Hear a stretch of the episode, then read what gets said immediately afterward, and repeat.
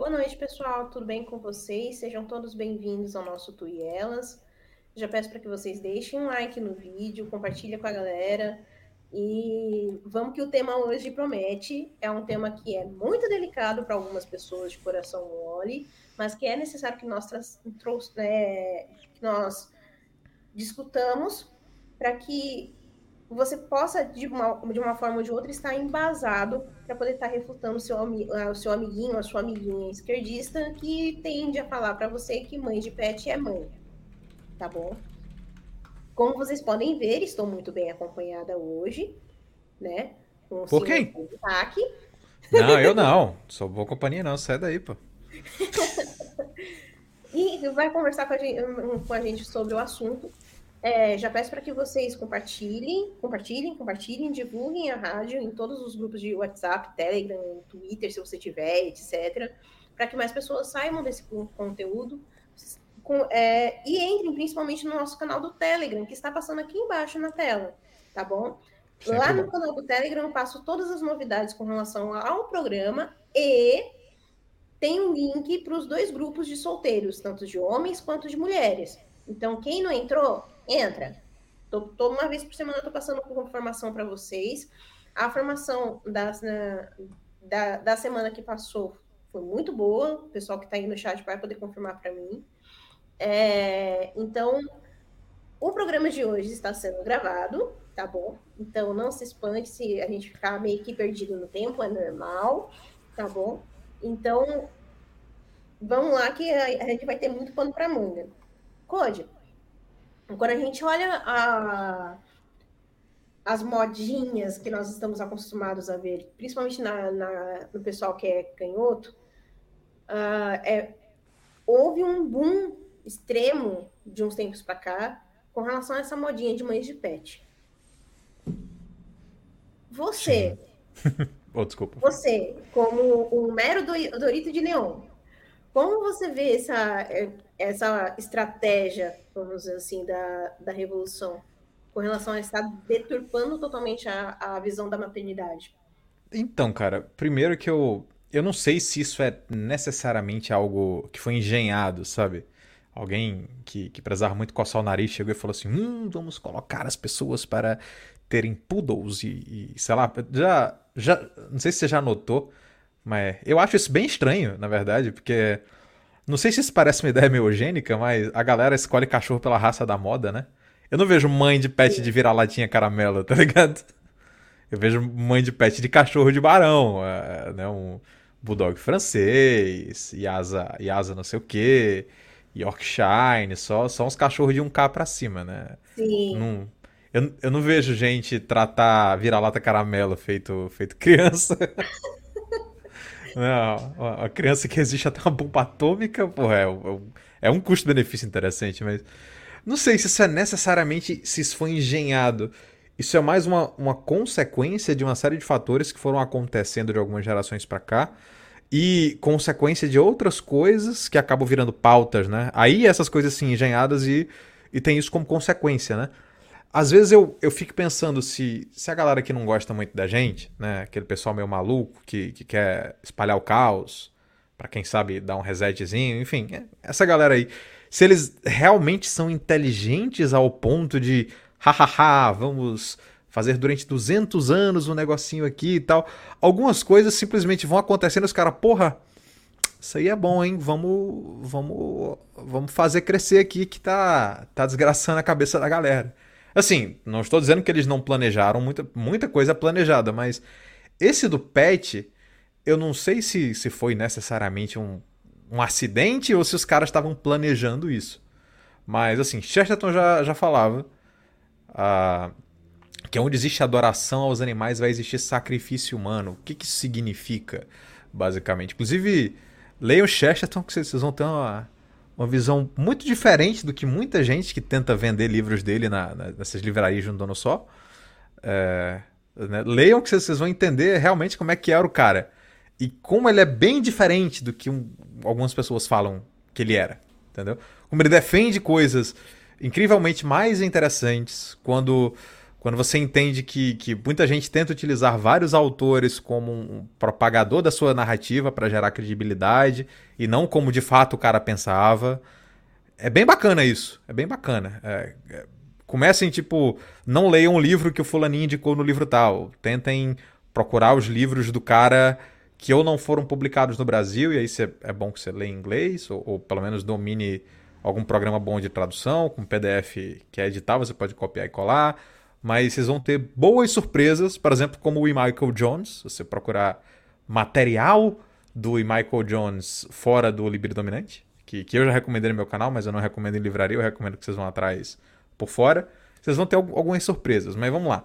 Sobre esse negócio de aprender a desvalorizar a vida do ser humano, existe um starter, um starter pack que já tem aí de brincadeira uns 4 ou 5 mil anos aí de história, que é a questão do sacrifício humano. Né? Existe o negócio da. Quem, quem é mais versado em Velho Testamento, quem gosta do, dos rolês do editor, vai ver que existem certas entidades lá para 3 mil, 5 mil, talvez 6 mil anos atrás, que essas entidades exigiam sacrifício humano, tanto de adultos, quanto. Não sei se esse nome provavelmente vai causar um, um, frio na espinha de uma galera, mas olha como o ser humano é burro, né? 5 mil anos e continua repetindo os mesmos erros. Como Moloch, por exemplo, que tinha o negócio de exigir sacrifício de recém-nascidos. E hoje você vê toda uma cultura que vai levando as pessoas até um estado de burrice onde ela acha que matar uma criança no ventre da mãe ou matar um recém-nascido, porque na época era meio difícil fazer um sacrifício e manter a mãe viva para ela continuar tendo, então uh, certas coisas que vão evoluindo vão até para um ponto mais macabro. Você não precisa nem esperar a criança nascer para sacrificar o recém-nascido, como, como fazia o pessoal do, do culto de Moloch e tal. É, inclusive, eu tô para lembrar o, o nome. Não sei se era. Me ajuda aí. Me ajuda aí, tu. O, o nome do. Que o Moloch era uma divindade para uma galera. E Moloch é o, é o nome da, do demônio, né? Do, do cramunhãozinho. E eles chamavam ele de outro nome. Que eu tô querendo lembrar aqui. Não sei se era Baal. Não, enfim. Não, Pesquisa esse negócio aí que você. Era, era Belial? É, enfim. Enfim você acaba vendo que há muito tempo as pessoas já tinham essa ideia de desvalorização, de desvalorização do ser humano. Para que, que serve esse ritual? Para que que, que assim, é só para agradar o, o cramunhão? Também, também. Com certeza o, o bicho fica feliz quando uma família ou, ou deixa de ter amor, porque o seu ente querido foi entregue, isso gera desesperança, isso, isso gera uma série de coisas que vão apodrecendo a sociedade e no final das contas fazendo valer o que o que esse tipo de, de entidade quer, né? Quer espalhar o caos, quer tirar você da ideia do amor a si próprio, do amor ao próximo, de entender a filosofia é, divina para um ponto de uma melhora na sua vida e na sociedade para tentar minimizar o sofrimento, tentar fazer com que o vale de lágrimas seja menos pesado e, consequentemente, salvar a tua alma. A ideia dos caras é fazer exatamente o contrário, é fazer você perder a sua alma através de desesperança, através de tristeza, e você tem várias coisas que vão modificando esse meio do, esse, esse meio, esse meio do caminho para tirar você de uma pessoa que acreditava na bondade e queria ter uma vida plena, saudável psicologicamente, vivendo numa comunidade que tenta prezar pelo que é certo, para você desvalorizar a vida humana e falar, tá, para chover a gente tem que sacrificar uma galera aqui, porque senão não vai chover Aí a gente não vai ter com que comer, então cada vez que isso vai acontecendo, você vai chegando ao ponto de que a vida humana, a alma humana é algo que não vale de nada. Então, ao, ao passar do tempo, você vai tendo sociedades que vão sacrificando pessoas porque tem fome, é, vão sacrificando pessoas para agradar uma certa entidade e manter a, a, a entre aspas, prosperidade para aquele povo, para aquela sociedade. Até um ponto em que isso não funciona mais, porque a gente tecnicamente está num, num nível social em que o pessoal pensa mais em pregar a ideia de não acreditar em nada, e, nesse não acreditar em nada você acaba repetindo é, rituais que agradam essas entidades, ou seja, é uma forma de enganar o trouxa, ó, oh, você não não tá se ajoelhando para Moloch, mas você está fazendo exatamente o que o culto de Moloch fazia para satisfazer as vontades da entidade. Parabéns, seu idiota. Você só não tá falando o nome do bicho, mas tá fazendo o que ele quer. Olha que bonito, que burro, que animal. E aí vão se adaptando, né? O diabo é esperto, o mal é esperto, ele vai fazendo com que é, você ache que está no controle, né? E aí eu falo, ah, mas é um Uh, esse pessoal maluco, principalmente, né? Os nossos irmãos argentinos aí, bando de fazedor de merda do caralho, que morram de fome todos, porque apoiaram o aborto. Então, não, mas isso aqui é, é saúde da mulher, é um direito, é isso é aquilo. Então, existem formas de você ser seduzido e você achar que você é livre, que você está pensando por si próprio, e ninguém pensa por si próprio, você sempre está sendo influenciado por alguma coisa, né? É, no, no pior dos casos, por, por algum, alguma coisa ruim, muito ruim, que tá soprando umas besteiras no seu ouvido, você tá replicando achando que é, são ideias da sua cabeça. Né? Então, com isso, cara, você acaba fazendo as vontades desse bicho e vão sendo tomadas estratégias, tanto por entidades, quanto por pessoas que querem fazer as vontades dessas entidades, tanto por pessoas muito burras que acham que estão é, obedecendo é, conceitos criados através da sua intelectualidade, quando na verdade foi um soprinho né, do, do capiroto no ouvidinho dele para criar uhum. besteira. E aí você vai adaptando a gente não tem mais a ideia de vamos sacrificar tantas pessoas para que a divindade tal dê chuva e dê comida abundante. Mas você tem a ideia de que vamos desvalorizar a vida do ser humano a um ponto em que existem pessoas. Aí a gente chega no clima. Desculpa ter monopolizado a conversa por cinco minutos. Não, eu sou esse tipo de pessoa horrível. Desculpa. Eu até peço. Todo mundo fica, ah, cala a boca tal. É, é difícil, gente. É difícil. Eu, eu tenho DDA, então eu tenho que. O pessoal fala isso comigo, que sou a dona do programa. É, mas enfim. O, em algum momento deixou de ser eficiente você falar, tá, tem que matar tantas pessoas para agradar a entidade tal, porque se o povo não estava mais acreditando no próprio Deus verdadeiro, como é que eles vão acreditar num, num inimigo desse Deus verdadeiro, né? Já que a, a ideia era propagar o ateísmo. Então vamos enganar as pessoas. Uma das formas de se enganar a pessoa para que se sacrifique mais pessoas é desvalorizar a vida do ser humano. Como é que você faz isso? Colocando o valor da alma o intelecto e todas as características que nos fazem únicos em outras criaturas. E aí vem o caso do amor aos animais. Aí a gente retorna a Chesterton. Leiam todo o. Opa, peraí, deu, deu um, apagou aqui o notebook. Acho que eu passei uns 4, 5 minutos aqui sem mexer. Tá me ouvindo aí, Tony? Tô, tô sim. Tá, a tela tinha apagado, já deu medo aqui, o cagaço. e aí. e aí a gente volta pra Chesterton, né?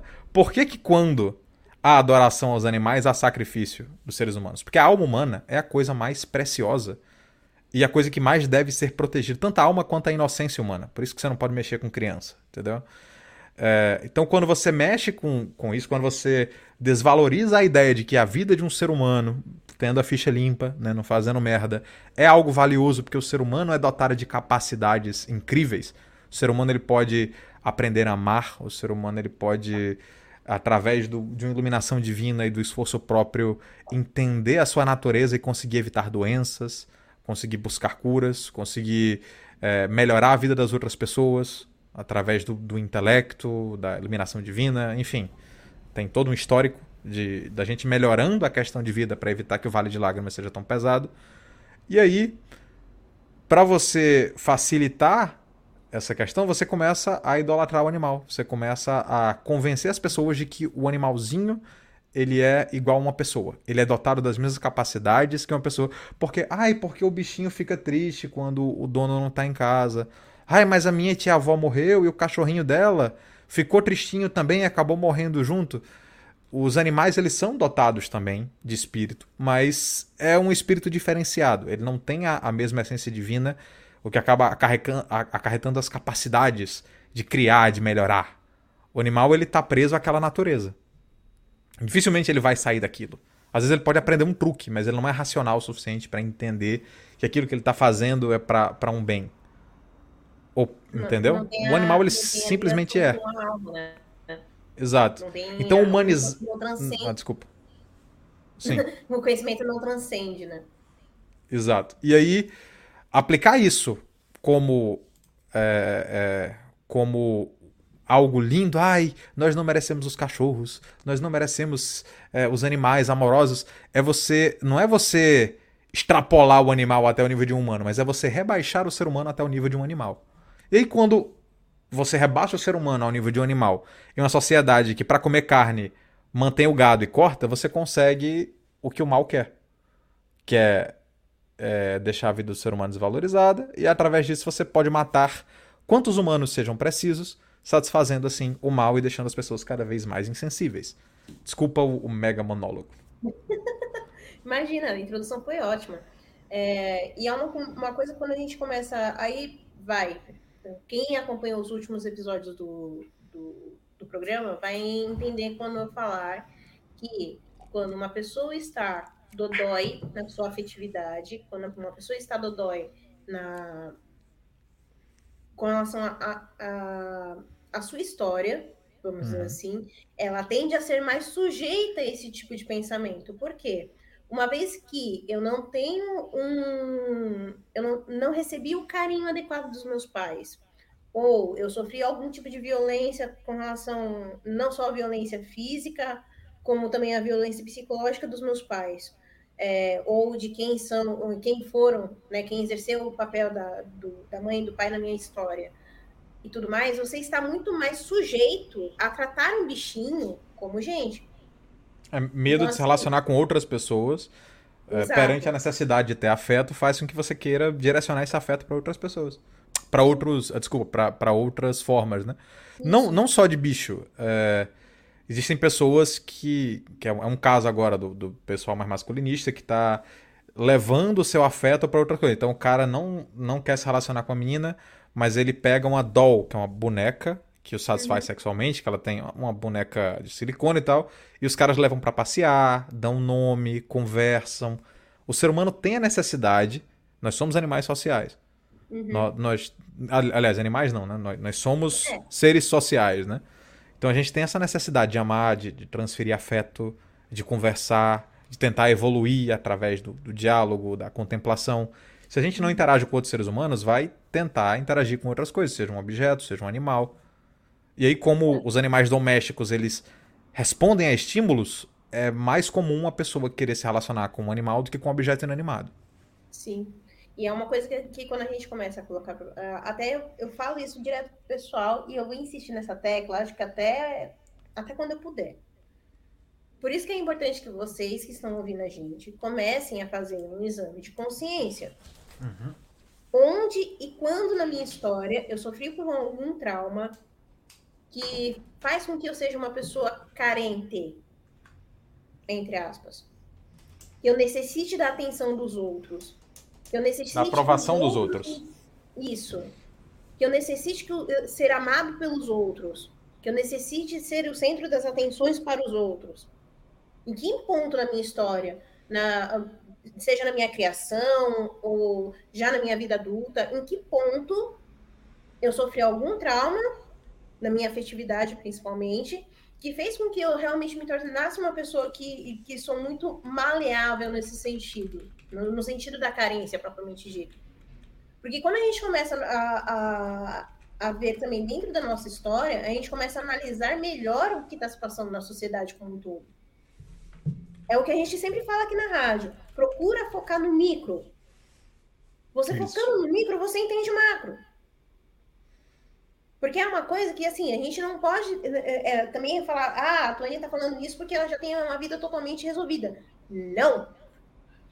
O que a gente Nós mais tem é problema, galera. Não, não... Então... Além de lidar com os problemas da vida, a gente já tem que se esconder. Esse Exato. é o problema. Exato. Eu não posso ter a porra de um Instagram. Eu não posso ter a porra de um Facebook para falar com meus avós. Eu não posso ter a porra de um WhatsApp para trocar ideia com meu pai. Eu tenho que encher o saco da minha mãe para ela baixar o Telegram. Por quê? Porque o meu IP vazou, o nego vai me encher de processo. Vai tentar me. Vai tentar me, me, me cadeiralizar, entendeu? Então. Existem, é, vai, vai pela gente. Quem se expõe, quem coloca opinião na internet, além de ter os seus problemas pessoais, que todo mundo tem, e aí é uma questão de maturidade para tentar superar isso, tal, força e tudo mais, ainda tá a perigo de se ferrar. De, uhum. de, entendeu? De sair preso, de descobrirem onde é o seu trabalho e tentarem tirar a sua, sua forma de sobreviver, fazerem mal aos seus filhos. Tem uma, uma galera que fica expondo filho em Instagram, pessoal, cara, não façam isso, pelo amor de Deus, porque Exatamente. amanhã tu fala mal do, do, Lula, de algum outro político, de um deputado, e os caras vão descontar no teu filho, porque é onde dói. Uhum. E é onde, onde, querendo ou não, eles sabem que é o seu calcanhar de Aquiles. Aí, aí a gente entra naquela questão. Ah, então você quer dizer, Tony, que, que como você está você tá colocando, eh, tá fazendo com que a gente pense. Então, quer dizer que nós, nós estamos errados? Não é isso. O que eu tô convid... o que eu tô fazendo é convidar vocês a uma reflexão pessoal. Para que a partir do momento que vocês comecem a melhorar enquanto seres humanos, vocês também melhorem as suas relações com o outro. Uhum. Lembra do que o Guilherme falou na live sobre afetividade e sexualidade? A primeira pessoa que você deve amar é a si mesmo. E não no sentido egocêntrico. Uhum. Não.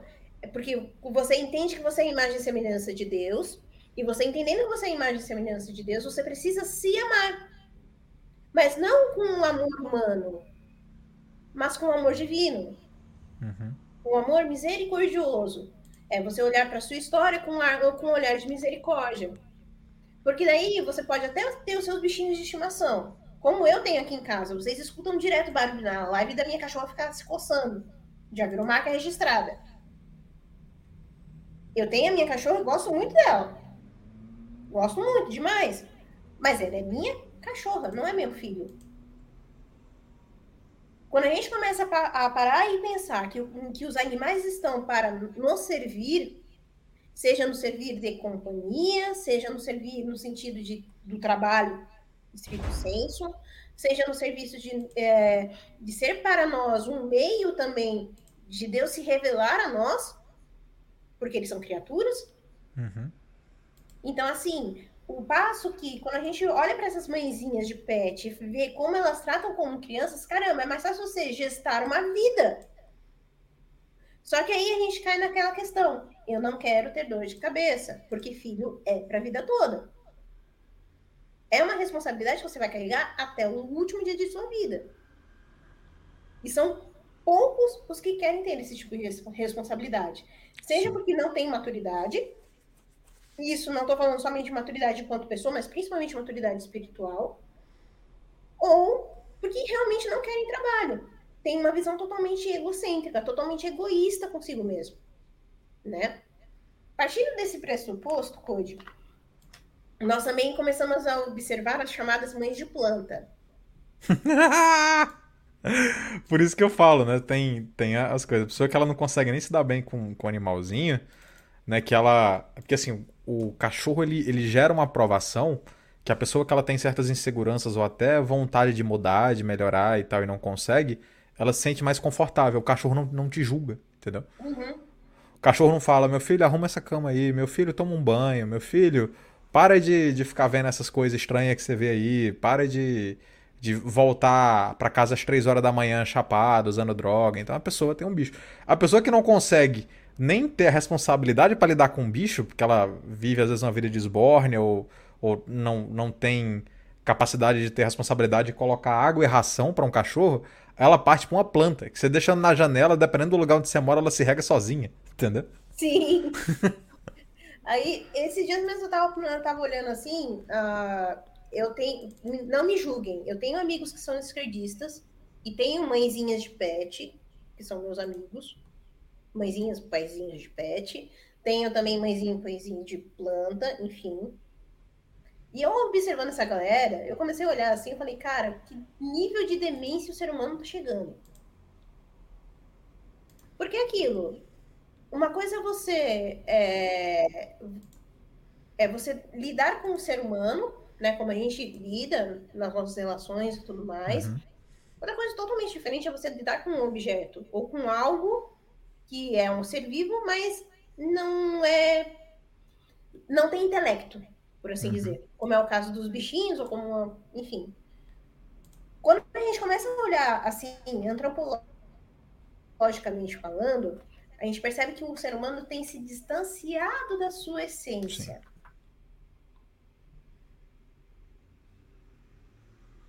Alô? Alô? Code, do ser humano semelhança de Deus, se dá. Opa, peraí, é, é, repete aí que falhou pra caramba é, aqui. Virou robô, virou robô. Você acha que uh, esse distanciamento da, do ser humano da sua essência é algo muito teoria da conspiração? De forma ou alguma. Isso de fato está acontecendo de forma, da humanidade? De forma alguma, porque veja bem, é, a gente acaba tendo contato. É, inclusive, é, é, bem interessante ver como é que a mídia trata a história. Né, como é que você tem os relatos históricos segundo o History Channel, né? É, é, do que você de fato começar a pesquisar por, por fontes razoáveis, por fontes fidedignas. E aí você começa a ver existia uma valoração maior da vida, existia uma valoração maior do trabalho, existia menos apego ao dinheiro, existia mais apego ao espiritual. A partir do momento em que de 150 para 200, talvez bem mais tempo, né? Mas vamos colocar a história recente, onde pós-revolução francesa o pessoal já começou a ficar meio dodói. Uhum. Se de 100 anos para cá, que você tinha relatos de seus avós ou, ou de livros recentes escritos por pessoas que, sei lá, morreram há 20, 30 anos atrás no máximo, e você começa a ver é, que essas pessoas tinham outras prioridades e um apego maior a certas coisas que a, as gerações atuais não têm, você já vê que a gente decaiu. Uma maneira muito interessante de, às vezes, ah, eu não quero ler livro de história, é muito chato. Tá bom, leia literatura clássica. Você vai lá e começa a ler um Dostoiévski, por exemplo. Tu pega O Idiota. Tu pega. Inclusive, tem um, um, livro que eu tô lendo agora que ele é muito doido, cara. Recomendo. Ele é um pouco cascudo, quem me recomendou foi a Damps do do Alabocos, que é o Mestre Margarida. É um livro sobre como é que o diabo corrompeu o novo homem soviético através da vaidade para mostrar que o, o ser humano continua tendo as mesmas falhas indiferente ao sistema político em que ele vive. Mostrando que você tem que combater o espiritual e não mudar um negócio ou outro político e pronto, está resolvido, entendeu? É uhum. maravilhoso. Então, eu recomendo, e mesmo estando no comecinho, porque eu, eu gosto de degustar o livro porque eu sou burro, aí eu leio um capítulo duas vezes, Aí eu vou lá, pesquiso um termo que eu não entendi, aí pronto. Consegui entender, sou burro. Aí vou pro próximo. Então, se você lê Dostoiévski, você lê Irmão, Irmãos Karamazov, você lê. Acho que Crime e Castigo é dele também, acho que eu li na faculdade Sim. essa porra, se não me engano. O pessoal e... que tá aqui no chat tem algumas pessoas que são da escola de conservadorismo, assim como eu, e a gente tá, uhum. tá estudando Dostoiévski agora. E aí você lê O Idiota, você vê que existe um apego maior à questão do espiritual do que você tem nas gerações atuais. Uhum. Por exemplo, a figura do. Se eu não me engano, é o Vasily, não é? Do idiota? É, não lembro agora. O protagonista. O pessoal do, do chat provavelmente vai vai estar tá ajudando. No chat. mas é porque faz, faz um bom tempo. Foi na época da faculdade que eu li isso aí. Mas vamos lá. O protagonista do Idiota era uma pessoa de coração tão puro que não se importava com coisas como ganância, com, com ele não suspeitava das pessoas pela pureza da sua alma e principalmente pelo seu apego à questão metafísica. Porque para ele o correto era o correto, e não o correto era o, o interessante as fazer naquele momento. Por isso, de coração tão puro que era, o protagonista era enganado pela família dele. Era passado para trás pelas pessoas. E, e, quando a gente pega para perceber a questão do idiota, né? Qual é a definição de idiota? A pessoa que está presa em suas próprias ideias. Aonde a pessoa está numa sociedade que está se corrompendo e ela pertence, ela pertence, ela permanece fiel às suas ideias, buscando a bondade, buscando aquilo que, que é interessante. Por que, que o Dostoiévski escreve sobre isso? Por que, que ele coloca essas coisas? Porque é porque ele quer ensinar as pessoas a. Ele quer restaurar alguma coisa? Não, ele escreve sobre aquilo que ele vive. Uhum. Os escritores, principalmente romancistas, e bons romancistas, inclusive deixar aqui o, o, meu F, F, chat, posta F aí, F para a literatura, a literatura russa pré-revolução, que era pica. Tinha muito livro bom ali, tinha muito autor foda ali. Essa galera toda morreu de fome num possível Polgran ou num possível Gulag. Mas enfim. Uh, inclusive, o próprio Dostoiévski ele, ele foi pra Sibéria. Não fez? Tem. Se pesquisar bem, parece que ele se fudeu na Sibéria um pouquinho. Mas aí, beleza. É, o que que esses, esses caras querem retratar? Eles querem te ensinar alguma coisa para você melhorar a sua vida? Também. Mas muitas coisas que eles colocam sobre nobreza e sobre características dos seus personagens, né, personagens bons de verdade, não era porque ele queria romancear o ser humano para fazer um ser humano maravilhoso e incrível. Eram reflexos de pessoas que haviam naquela época e que não era difícil de se encontrar. Tem um, um, vídeo dos brasileiros que ele fala as pessoas boas estão acabando, os humanos estão acabando, e de fato, a humanidade, a ideia de você ter uma vontade de amar as pessoas, de, de respeitar, de respeitar, né, enfim, é, quando a pessoa não é dodói. Né. É, mas a ideia de você ser humano era algo muito mais comum do que é hoje. Hoje as pessoas são mais frias, hoje as pessoas, é, por exemplo, por conta da, da loucura sexual, dificilmente você consegue se apegar a uma pessoa. Como é que você vai tratar alguém bem se você não consegue se apegar sentimentalmente a alguém, a alguém se tem toda uma, uma sociedade, todo um peso social de, de pessoas idiotas falando que você tem que ter o máximo de parceiros possível e não se envolver sentimentalmente de uma forma profunda, de uma forma de fato é, romântica com alguém, do romantismo no, no, seu, no seu campo mais verdadeiro, de fato. Amar alguém e querer ter uma família e querer tratar essa pessoa bem, não é só transa e beija e depois vai embora, entendeu? É. Então, se, se nós, com o passar de tão pouco tempo, como 100, 200, 300 anos, fomos perdendo cada vez mais coisas normais da, da nossa alma, a nossa pureza, quem dirá é, a ideia de valorizar um animal. Por quê? Como é que você valoriza? Ah, o meu petzinho. É porque você tá tão vazio, você tá tão desacostumado a coisas mais profundas, que você se atrai por cascas também. E não que, nossa, o animal é uma casca, kkk, vamos matar o bichinho. Não, o bichinho é, é parte da criação, mas ele não tem a profundidade de alma que você tem. E como as pessoas se esqueceram disso com o passar do tempo, por conta do pensamento revolucionário, da, da ideia de se afastar do, do metafísico, de, de se afastar da ideia de transcendência, você só vive como uma casca vazia andando por um mundo vazio, uma ideia até bem nihilista, é normal que você se sinta completo se envolvendo com coisas que não são tão profundas. É normal que você evite assuntos profundos. É normal que você não queira debater coisas para entender a realidade, entender o que é certo, o que é errado, porque isso vai fazer você se modificar em algum ponto, ou ter de se modificar para não ter crise de consciência, e isso vai te causar desconforto. O fato das pessoas não quererem mais desconforto para melhorarem como pessoas já mostra como elas são vazias. Como elas já deixaram de ser humanas se comparado aos seres humanos de 200, 300, 500 mil anos atrás. Sim. Então é por isso que é, o pessoal é que se agarra ao, ao, cachorrinho, ao gatinho. Porque o, o gatinho não vai te cobrar que você seja um ser humano melhor. Entendeu? O gatinho não, não vai te dar uma lição de moral sobre você precisar entender o mundo ao seu redor para lapidar o seu ser e para, de fato, conquistar uma, uma alma bonitinha no seu, no seu jeito, assim, que era para ser. Entendeu? Não, não ficar podre. Sim. O bicho não vai te julgar. É uma coisa que, querendo ou não, a forma com a qual o animal ele te ajuda a melhorar é totalmente diferente de um ser humano. Sim. Querendo ou não, o ser humano ele vai chegar para você e falar: "O fulaninho, você tá errado". E as pessoas hoje não querem ser acusadas de que elas estão Ninguém. erradas. Ninguém. Não. Ninguém quer mais. Então, quando, como eu falei para os rapazes do grupo de solteiros, quando a gente está num relacionamento que a gente tem uma pessoa que realmente gosta da gente e tudo mais, essa pessoa vai encher o nosso saco com relação a nós melhorarmos enquanto pessoa, Sim. enquanto melhorarmos enquanto o relacionamento em si, porque é o se doar de ambas as partes. Porém, a gente não pode simplesmente fechar os nossos olhos e achar que nós não erramos.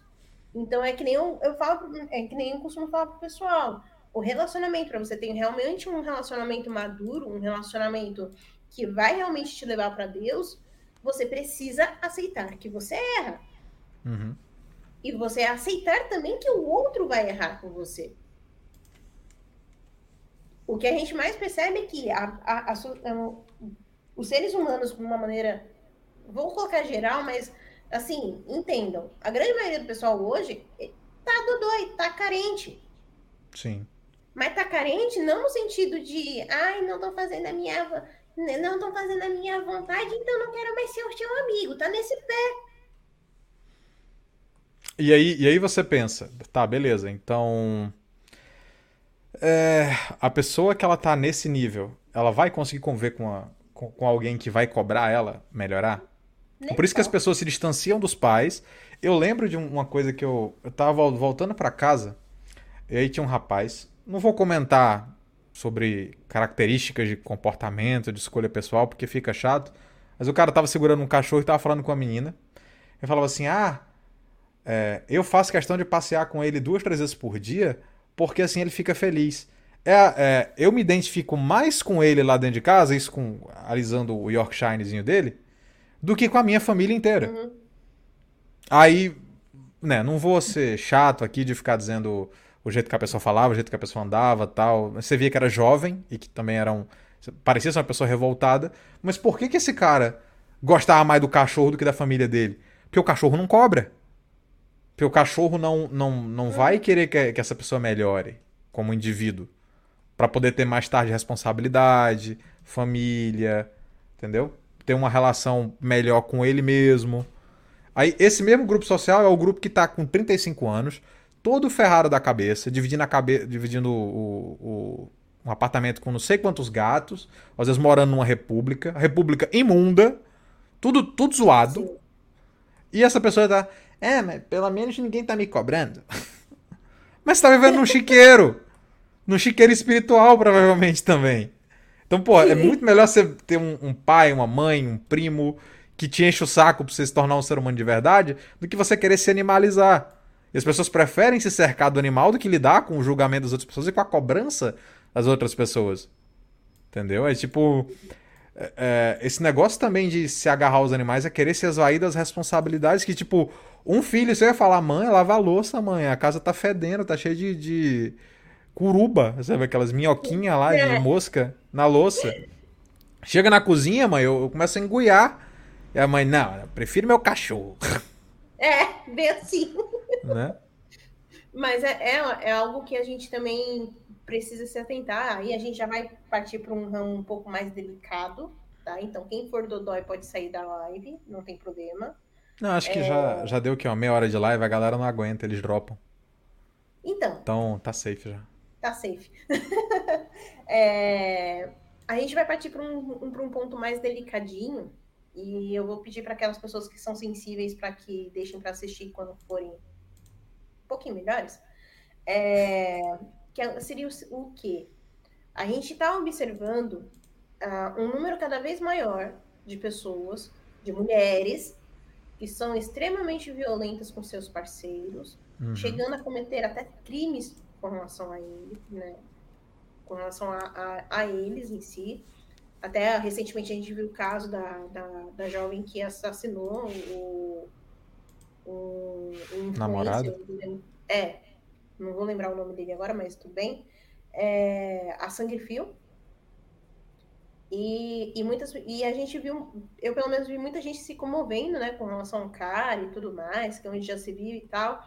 Mas quando a gente vai olhar para a história dessa, dessa jovem, é uma garota que, porque ele não fez as vontades dela, ela decidiu matar. Uhum.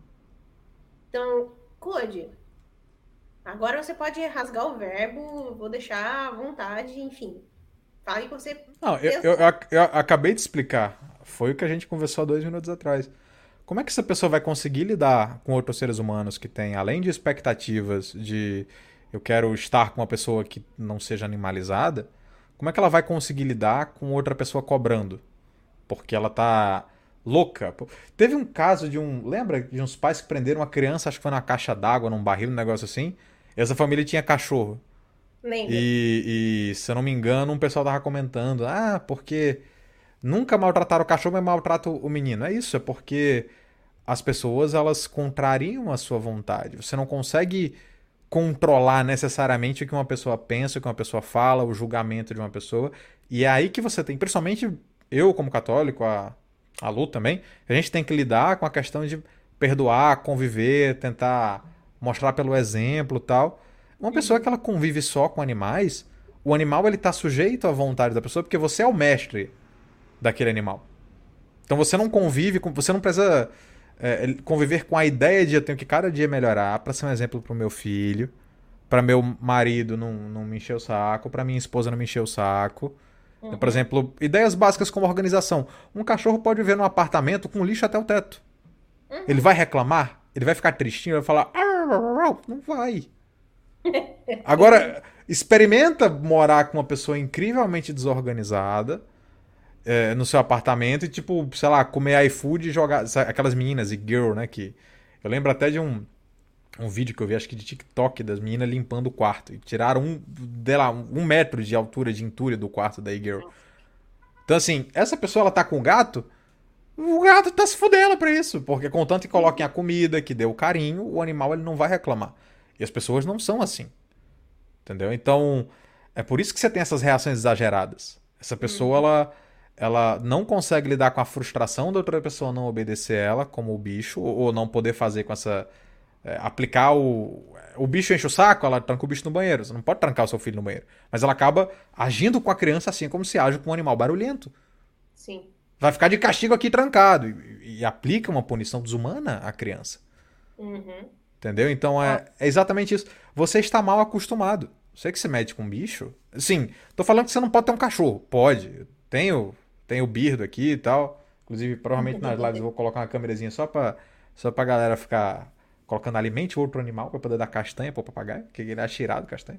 Mas o, o problema é que quando você humaniza um animal, você também acaba humanizando, ah, você acaba animalizando as outras pessoas. É como eu acho que a gente falou offline, né? Uhum. Não tem como você subir muito o patamar de um cachorro, porque o cachorro não vai ler. O cachorro não vai ler, sei lá, uma, uma, uma, mono, uma monografia e escrever um doutorado e, e ter umas conversas iradas com você. Então, para você manter um nível de afeto que você tem com uma pessoa para um cachorro, você tem que se rebaixar. Isso vai fazer você ver as outras pessoas como animais. Aí, o que, que a gente vive na sociedade de hoje? A gente vive na sociedade de hoje pessoas que aceitam matar uma galinha, matar um porco, matar um boi para comer. Né? E aí, como eu falei, o negócio da entidade. Quando você animaliza as pessoas, e nós vivemos numa sociedade onde você gosta de alguns animais, e não estou falando de veganismo aqui, mas você gosta de uns animais, e você aceita sacrificar os outros, ai, vamos sacrificar o cachorrinho doente para ele não sofrer. Né? Esse tipo de, de ideia. Quando você animaliza o ser humano, acontece como acontece em Portugal. Ah, essas pessoas aqui, esses velhos, essas pessoas na UTI estão dando muitos gastos para o governo. Vamos fazer o quê? Ortotanásia. Teve o caso da, daquela criancinha na, na, no Reino Unido que eles queriam porque queriam matar a criança. Isso é consequência de uma sociedade que animaliza a pessoa. Porque ela desvaloriza a porra da vida humana e a porra da alma humana, que tem infinitas possibilidades de fazer coisas picas, porque a gente é, é a semelhança com Deus. Entendeu? Então você tira isso e você coloca a pessoa num patamar de que ah, vai dar gasto, Aí vai ter que operar o bichinho, mata para evitar sofrer. E isso vai se entramelhando na sociedade com uma porcaria de um cancro mole ideológico, que chega um ponto em que você acha melhor matar uma criança do que assumir a responsabilidade de criar uma coisa que você não queria. Ah, mas eu comprei meu cachorrinho para brincar de bola, não foi para ele ficar de cadeirinha, sabe aquela cachorrinho perde movimento e tem que botar aquela cadeirinha e tal. Vai sofrer o bichinho, melhor matar que eu compro outro. Esse é o problema, seu burro. Ao tratar pessoas como animais, você aceita que as pessoas sofram o que um animal sofre para de... Pra... na sua cabeça não é pro bicho deixar de sofrer. O bicho vai te amar do mesmo jeito. Você que não quer ter trabalho com o cachorro. Sim. O veterinário fala isso, não... o bichinho ele, ele gosta de você, ele vai sentir o carinho de você cuidando dele. O que o, o, veterinário segue, o que muitos médicos seguem também, recomendando abortar a criança que tem algum problema, recomendando. Começa com criança, daqui a pouco eles estão mandando puxar fio de UTI de idoso, como está acontecendo em Portugal. Então isso é para que. É, mas vamos poupar as pessoas de sofrerem de cuidarem de alguém doente. Isso já é a porra da consequência de uma sociedade que idolatra a porra do animal. Sim. Desculpa. É. Não, tranquilo. Fique Queria agredir alguém, não podia, só, só gritei. Não, fique em paz. é, é uma coisa que eu, que, eu, que eu tenho falado muito com algumas pessoas, é, principalmente batido muito nessa tecla. É, a gente não pode, de forma nenhuma, nos rebaixar ao nível dos animais. Uhum. A partir do momento que você começa a, a viver uma vida totalmente é, se sujeitando, né, se submetendo aos animais, você acaba também se, eh, se depreciando. Sim. Aí a gente entra naquilo que a gente conversou no, logo no início da live, com relação ao amor próprio. Uma pessoa que idolatra o animal, uma pessoa que idolatra, é, enfim, objetos em, em caverna, ela tende a ser uma pessoa totalmente infeliz. Uhum. E quando a gente começa a perceber que uma mulher só é, não se diz uma, uma pessoa que se diz mulher vamos colocar assim, começa a falar que ela é mãe de pet, é porque ela não sabe ou não entendeu o real sentido da O que é ser mãe. Sim. Uhum. Porque o que acontece? Quando. Entendam, para nós mulheres, o ápice da nossa realização pessoal é quando nós nos tornamos mãe. Uhum. Porque nós chegamos no ponto excelso que nós podemos chegar. Casamento é bom? É bom, é maravilhoso. Ter alguém do seu lado para compartilhar momentos que você, sejam eles bons ou ruins, é bom? É ótimo. Porém, aquilo que extrapola a sua essência, que você realmente começa a falar, não, agora estou plenamente completa, é quando você é mãe. Uhum. E aqui eu não estou falando somente mãe no, no, aspecto biológico. Não somente. Mas não, também tu, tu criar uma galera irada. Sim, no que tange a uma, a, as mães, para nós católicos, tem aquela, a chamada maternidade uhum. espiritual, ou na adoção. Imagina a mãe de, de Santo Agostinho, de ver que o cara gostava de uns negócios errados, de umas putaria. Tem, tem até uma, uma parada, pra você que, tipo, ah, tô preso na, nas coisas mundanas e tal, e acha que não vai resolver. É, Santo Agostinho era putanheiro até perto dos 30, né? E ele, ele tinha um negócio que falava assim: Deus, me dá força para escapar dessa putaria. Mas hoje não, hoje eu quero curtir. Então. E a, a, Eu não me lembro se a mãe dele foi santa. Foi santa também? Foi, Santa Mônica. Então, é, é aquela parada de. Eu não sei se a gente, foi a gente que conversou isso no grupo lá do, do Telegram, não, não me lembro. Mas o. É o negócio de você ser santo e, e, criar santos. Ser pai e mãe, a coisa mais gloriosa no pai e na mãe é criar um santo. Uhum. É criar alguém que é tão foda que fala assim, porra, meu irmão, a humanidade inteira vai saber da história desse cara, vai saber de um, de um milagre, de uma coisa assim, e, e vai querer ser melhor através do filho que eu criei. Ô, mesmo. Quer comparar com criar cachorro, porra? É, então, eu tenho, tenho uma, uma, uma mulher que eu, que eu acompanho no Instagram, o nome dela é Bruna, agora me, me fugiu o sobrenome dela. Ela adotou cinco crianças crianças, né? Um jovem, jovenzinho, um ou dois jovenzinhos e mais três crianças. Porque era o desejo de ser mãe que extrapolava e ela tinha uma limita limitação biológica para isso.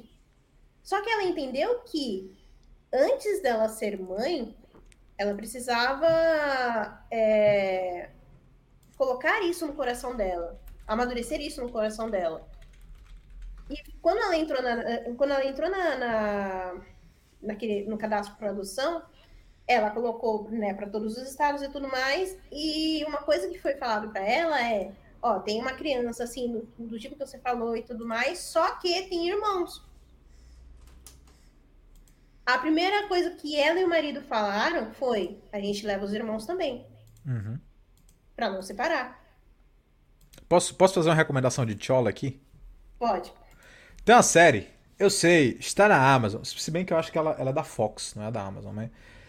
E parece coisa de chola, parece, parece coisa de chola. Mas você, rapazinho católico, que você tem uma, uma namoradinha que tá começando na vida católica agora, ou, ou você, menininha, você quer fazer o seu namorado querer ser pai, é, eu vou dizer que tem aquelas lacrações estratégicas, porque eu acho que existe, um, existe realmente uma cota, você tem que ter lacração a cada tantos episódios para a série não ser cancelada.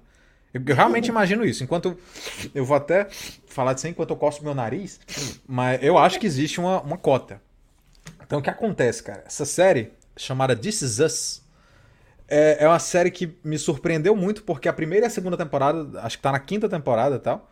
As outras temporadas são meio estranhas, aparecem uns, uns problemas meio estapafúrdio, mas as duas primeiras temporadas têm foco numa família chamada Família Pearson, em que o pai ele é o melhor pai que, que ele pode ser, ele coloca como missão e tem esse negócio da adoção, né? Começa a série uhum. com eles iam ter trigêmeos e aí morreu um, eles adotaram um, um, um, rapazinho que foi deixado lá, adotaram não, um bebê que foi deixado lá na, na maternidade e tal, que o pai abandonou.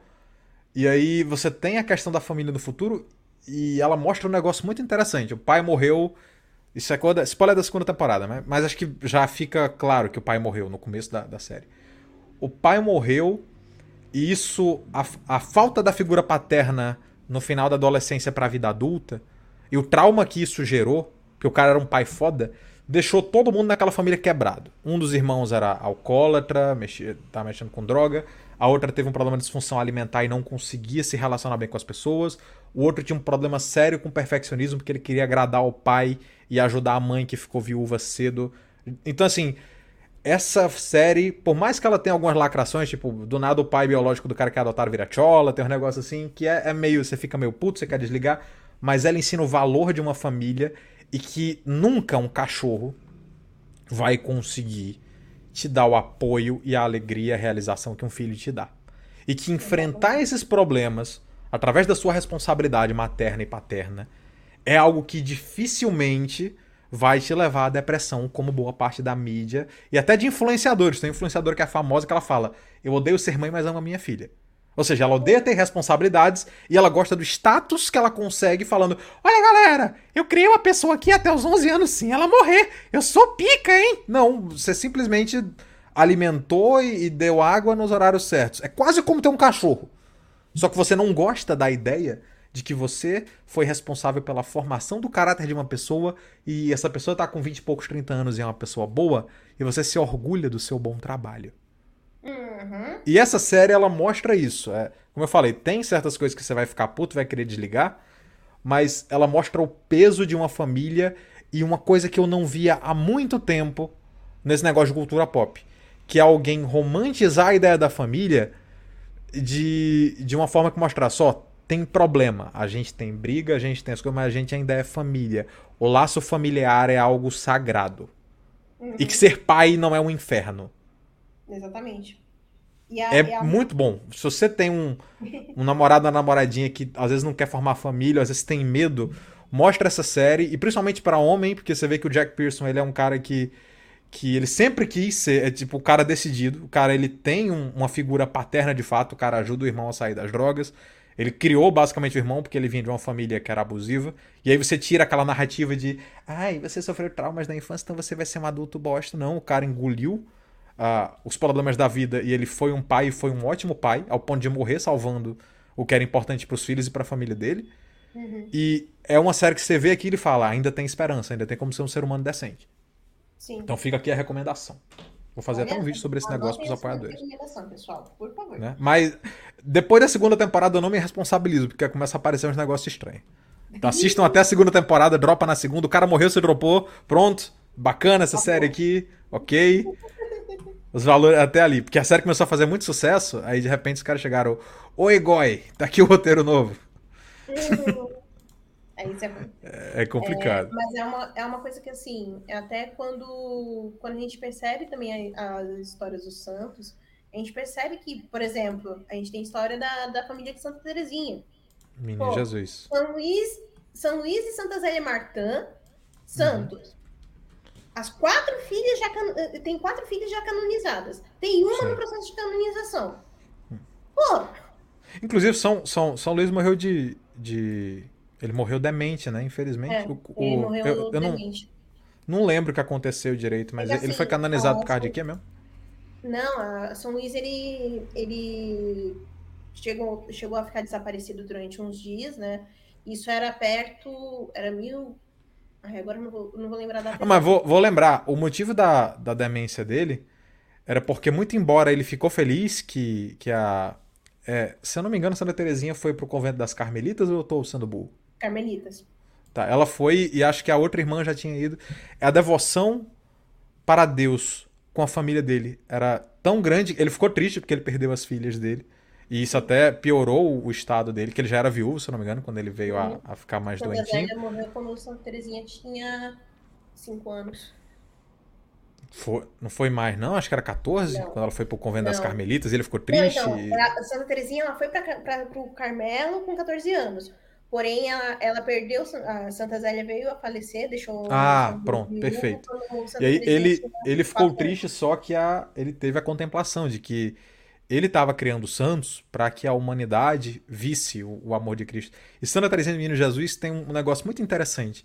Santa Teresinha ela mostra que para ser um intelectual você não tem que saber falar palavra difícil, nem, nem ser o, o mestre enxadrista da, da dialética e da retórica. Sim. Ela mostrava que você, pelo amor às coisas simples, você conseguia passar mensagens lindas e sábias pelo bom exemplo. Tá? Isso, isso é sensacional. Então, desculpa interromper, então, mas Santa Terezinha é muito, muito, muito our guy. E a, quando a gente, quando a gente percebe o exemplo do, da família de Santa ah, Terezinha, né, então, eu sou suspeita em dizer porque eu sou, sou, sou devota dela, uhum. então, enfim. É,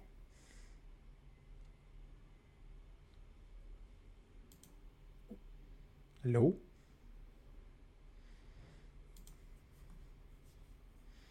Alô? Quando a gente percebe o exemplo, santo exemplo de Mônica, que, que, cara, Santa Rita de Casa simplesmente virou e falou para Deus, ó, se for para os meus filhos se desviarem, que o Senhor leve. E o Senhor levou.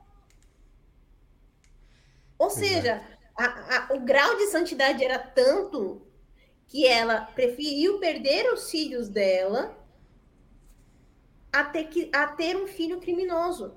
Uhum. Vocês têm noção do que é isso? Cara. O... Então, para entender bem isso, a gente tem que experimentar. Sair do negócio do mundo de mãe de pet e entender o que é o verdadeiro amor de uma mãe. Sim. Minha, minha mãe falava isso quando eu era moleque, que eu era. Eu fui um moleque revoltado, hoje, graças a Deus, me redimi. Sou um bom filho, faço o máximo que eu posso para ser um bom filho. É, mas minha mãe falava, eu amo tanto, no caso eu e meus irmãos, né? Amo tanto vocês que se fosse para eu perder um braço, uma perna, para por vocês eu faria sem pensar. E ela falava: quando você for pai, você vai entender o que é isso. Sim. O que é você amar tanto seus filhos, querer proteger tanto seus filhos. Isso até justifica certos comportamentos, né? Que, ah, é porque minha mãe me protegeu demais do mundo. Né? Irmão, é amor, cara. É um, é amor tão Sim. difícil de, de, se, de se entender que eu vou contar um negócio que, que acho que foi minha avó que me falou quando eu era moleque. É, quando uma criança perde o pai, ela se torna um órfão. Qual o nome que se dá a um pai que perde um filho? Não tem. Não existe, porque é, um, é uma dor incomensurável para você. Durma com essa vermelhinha, meu irmão. Então, seu cachorro não vai suprir esse negócio, cara. Não tem como. Desculpa, eu tava coisa na cara. Não, fica em paz com isso. Quanto mais ridículo, melhor pro pessoal. E assim, a, a gente precisa colocar em. Agora, agora eu tô falando mais como uma, uma mãezona ou qualquer coisa que o valha. Mas a gente precisa colocar em mente que os nossos pais, muitas vezes, eles tentam nos dar o melhor que eles podem, nem sempre eles conseguem. É, às vezes sua mãe não foi aquela mãe, é, aquela mãe, ó, oh, que nem Nossa Senhora, por exemplo, mas dentro das limitações dela, ela procurou, procurou dar o melhor dela para sua vida. Ela procurou realmente ser é, algo bom para você. E outra, como eu falei para vocês já em algumas lives anteriores, a mulher é responsável pela parte afetiva da pessoa. Uhum. Quando a referência materna não é bem formada, a pessoa tende a ser dodói na afetividade. Sim. Ponto. Então, quando assim você vai como, pegar... como o pai também. Tanto o pai quanto a mãe tem uma. Sim. Principalmente na primeira e na segunda infância tem uma, uma função que, tipo, a gente nem percebe. Porque a gente ama. É um processo tão natural que é difícil de chegar pra essa galera acadêmica e não, porque o pai e a mãe são responsáveis pela ativação do cérebro e tal. É algo que é tão natural, acontece sozinho, que a uhum. família que não para pra pensar nisso, os pais só amam os filhos e, e vão criando, geram pessoas maravilhosas. Sim. E a, e a, mesma coisa, a, a pessoa que tem, tem, uma extrema dificuldade quando, quando não tem bem formada a figura do pai. Exato. Então, ela tem, tem, ela tem dificuldade dela ir para o mundo, ou seja, dela ir lutar por aquilo que hum, ela acredita. Ou, posso. Enfim, fazer... Você, você tá terminar minha avisa que eu tenho um negócio muito importante a falar sobre isso aí. Diga. Não, Diga. termina primeiro, termina primeiro. Termina é, primeiro. então. E, e que é uma coisa que eu já tenho falado isso há muitas lives. Então, pais e mães que estão me escutando agora, eu bato nessa tecla. Por isso que vocês precisam fazer um autoexame, precisam fazer um exame de consciência. Porque vocês são responsáveis pela salvação das almas dos seus filhos. Uhum.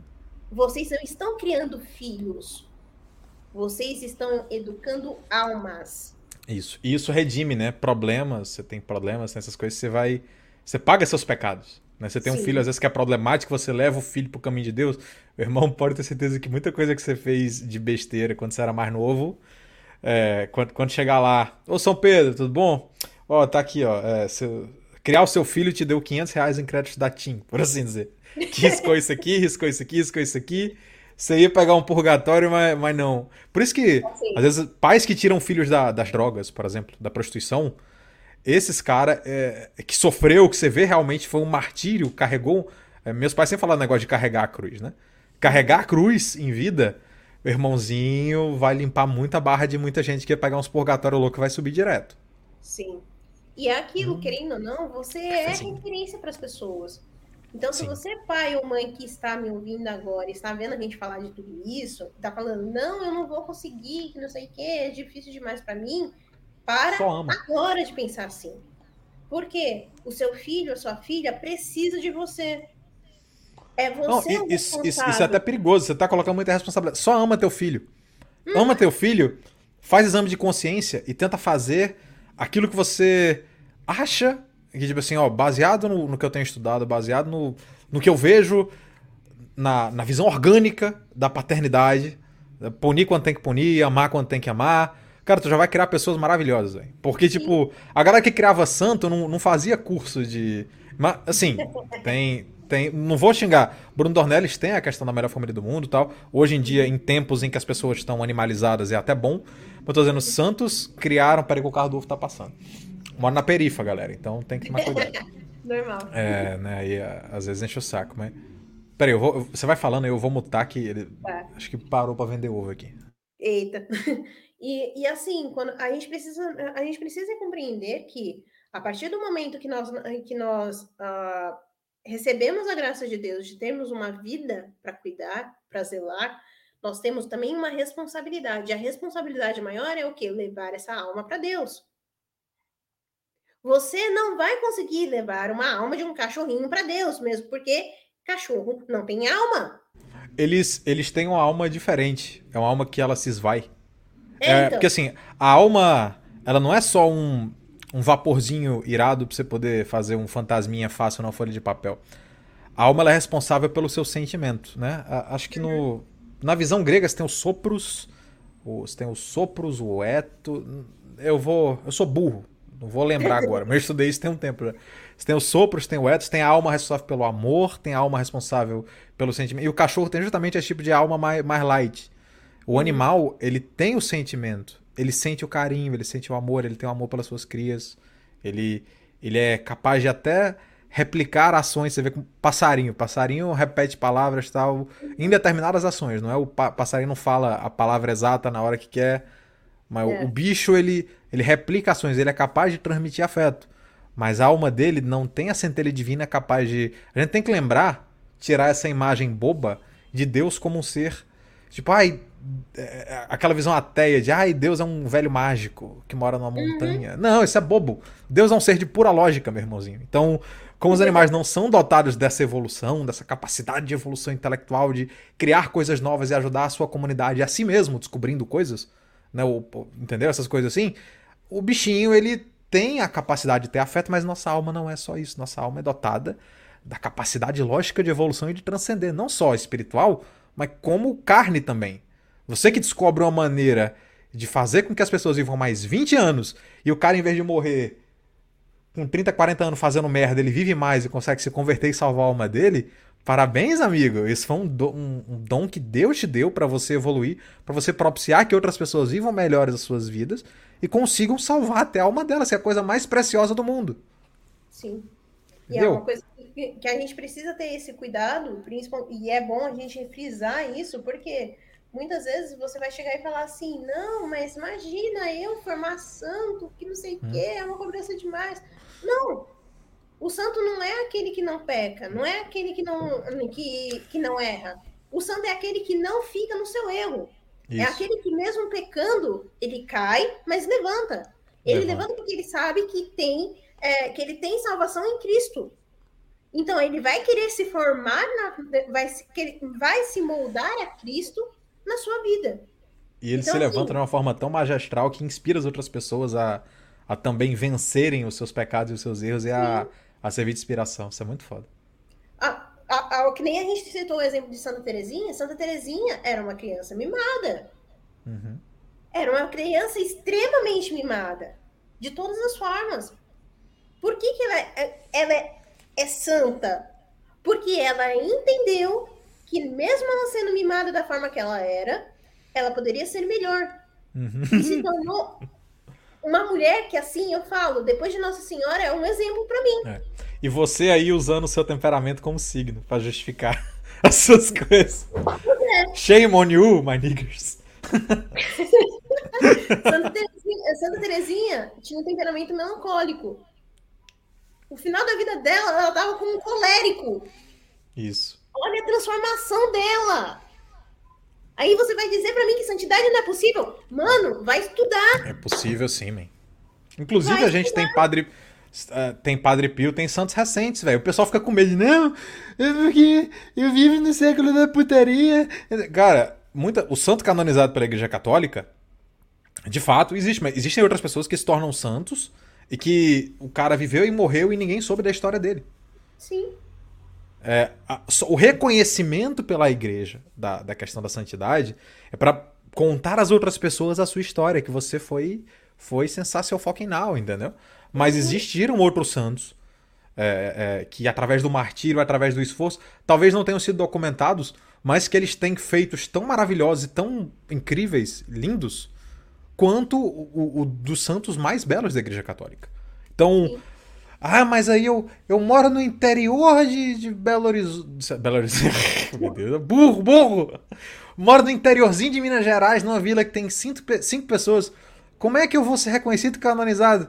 Ah, cara, se a igreja não canonizar, chegar lá em cima, relaxa que, que a faixa é tua. Sim. Né? É, né? Relaxa aí, pô. As pessoas têm. Isso às vezes é até muita questão da vaidade, né? Ai, mas eu não vou me esforçar porque minha. Sabe, não vou ser reconhecido. Bobo, bobo, shame on you. Nossa, Para com esse negócio.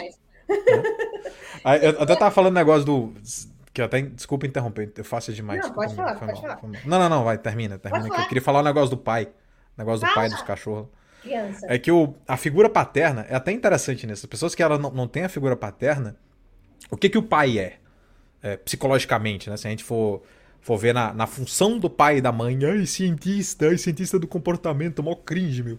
Mas a função do pai, ela é de justamente. Isso é muito bom para a questão da sociedade. O pai.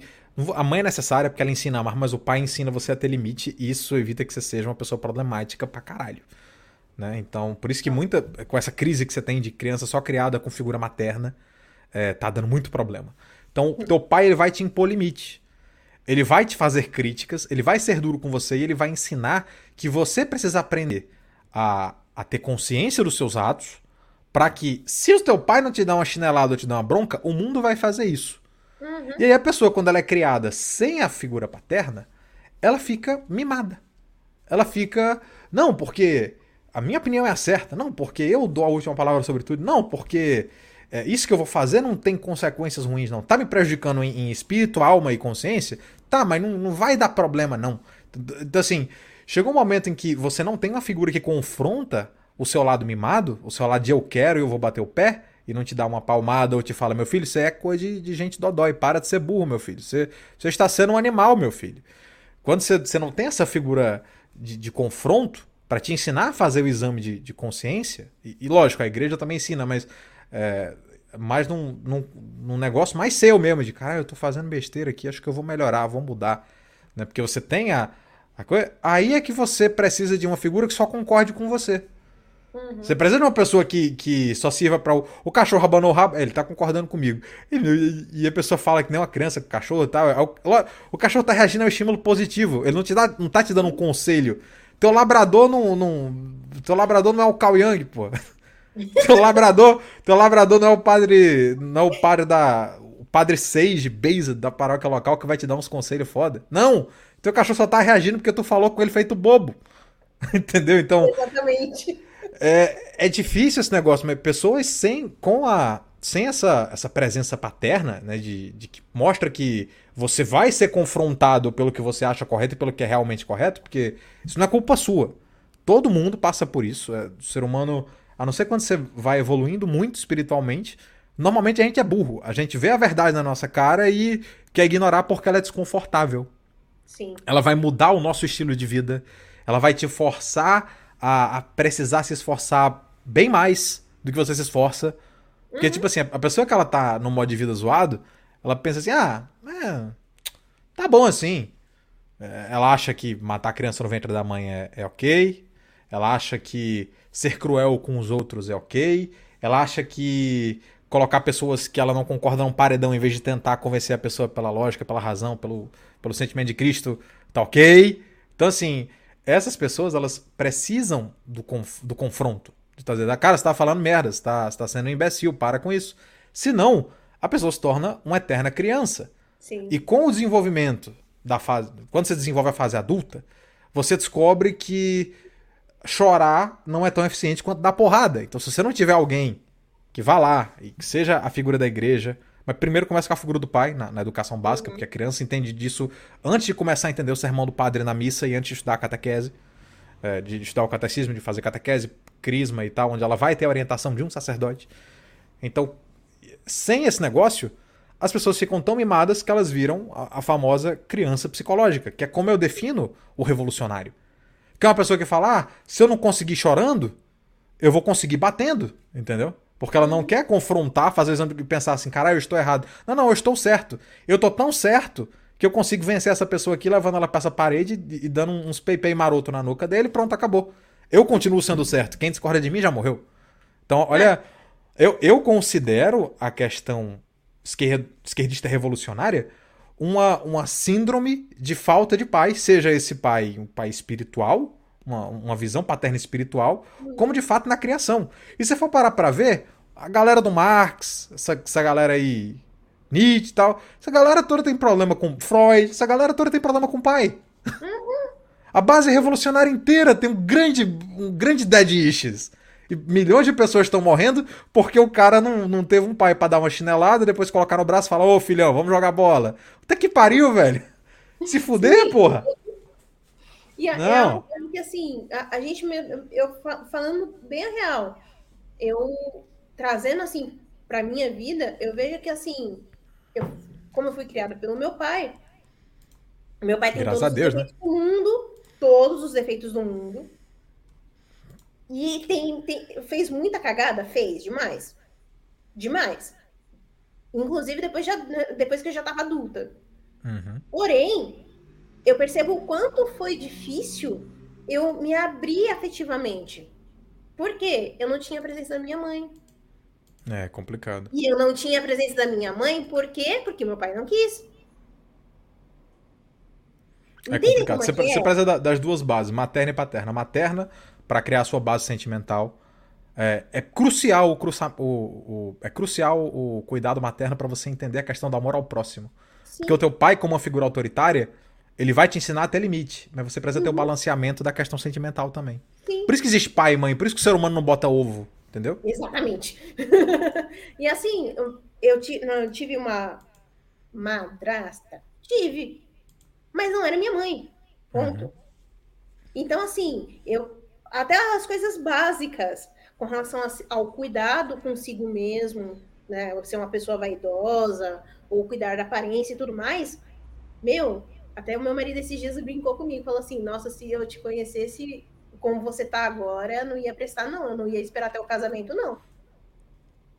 Ele falando assim comigo, porque a mudança foi abrupta, foi da água pro vinho. Uhum. Mas por quê? Porque eu vi que eu estava errada e eu precisava mudar. Sim para que eu, a partir daí, eu comece a fazer diferente com os meus filhos. Hoje em dia, eu, hoje em dia é muito comum você ver mulheres que ela, muitas vezes ela não, não tem cuidado com a aparência, ou estão um pouco se lixando para aparência, ou são mais, é, como posso dizer aqui sem, sem danificar a rádio, deixa eu pensar, ou são mais masculinizadas, uhum. elas são masculinizadas por quê? Porque não, a ausência paterna fez com que elas simplesmente Sim. cagassem para aquilo que elas são de fato. Ou quando, as, quando a gente a gente externiza aquilo que faz falta, né? Sim. Tá, a questão da figura materna, é, ela não teve a figura, tanto homem quanto mulher, não teve a figura autoritária, e ela acaba se tornando autoritária por não entender que você tem que se sujeitar às vontades uhum. de alguém que é um pouco mais sábio do que você. Isso, isso até funciona até como metáfora para entender Deus, pro cara que é ateuzinho, entendeu?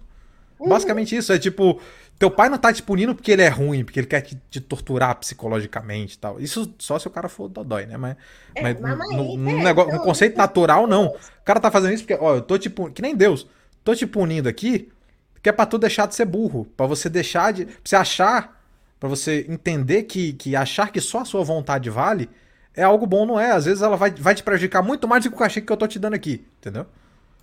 E é, é isso que é, que é ser pai. E aí, quando você não, aprende a ser obediente com a moralidade, com as regras, você começa a ser desobediente. E você achar que você é o pai sem você ter intelecto, sem você ter é, é, força, força moral, força espiritual para isso.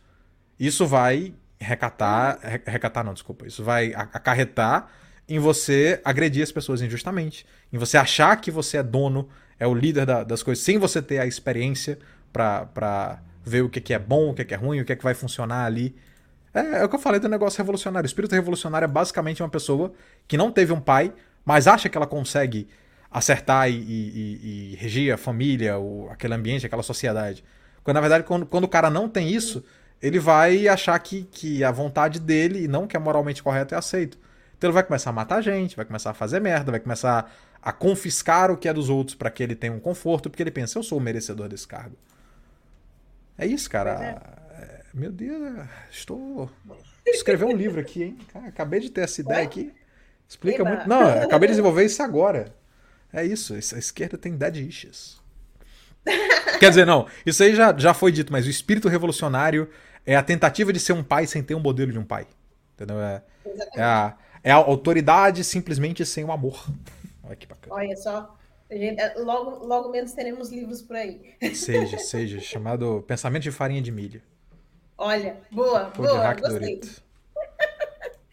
ah, mas é, é, quando, aí, aí entra aquela questão, né? Que nem eu costumo falar pro pessoal. Tem algumas pessoas que elas que elas acham que por a gente é, levar à risca aquilo que a, que a igreja nos pede, nós somos fundamentalistas, nós hum. somos ultra-radicais, e que não sei o que tem, tudo mais.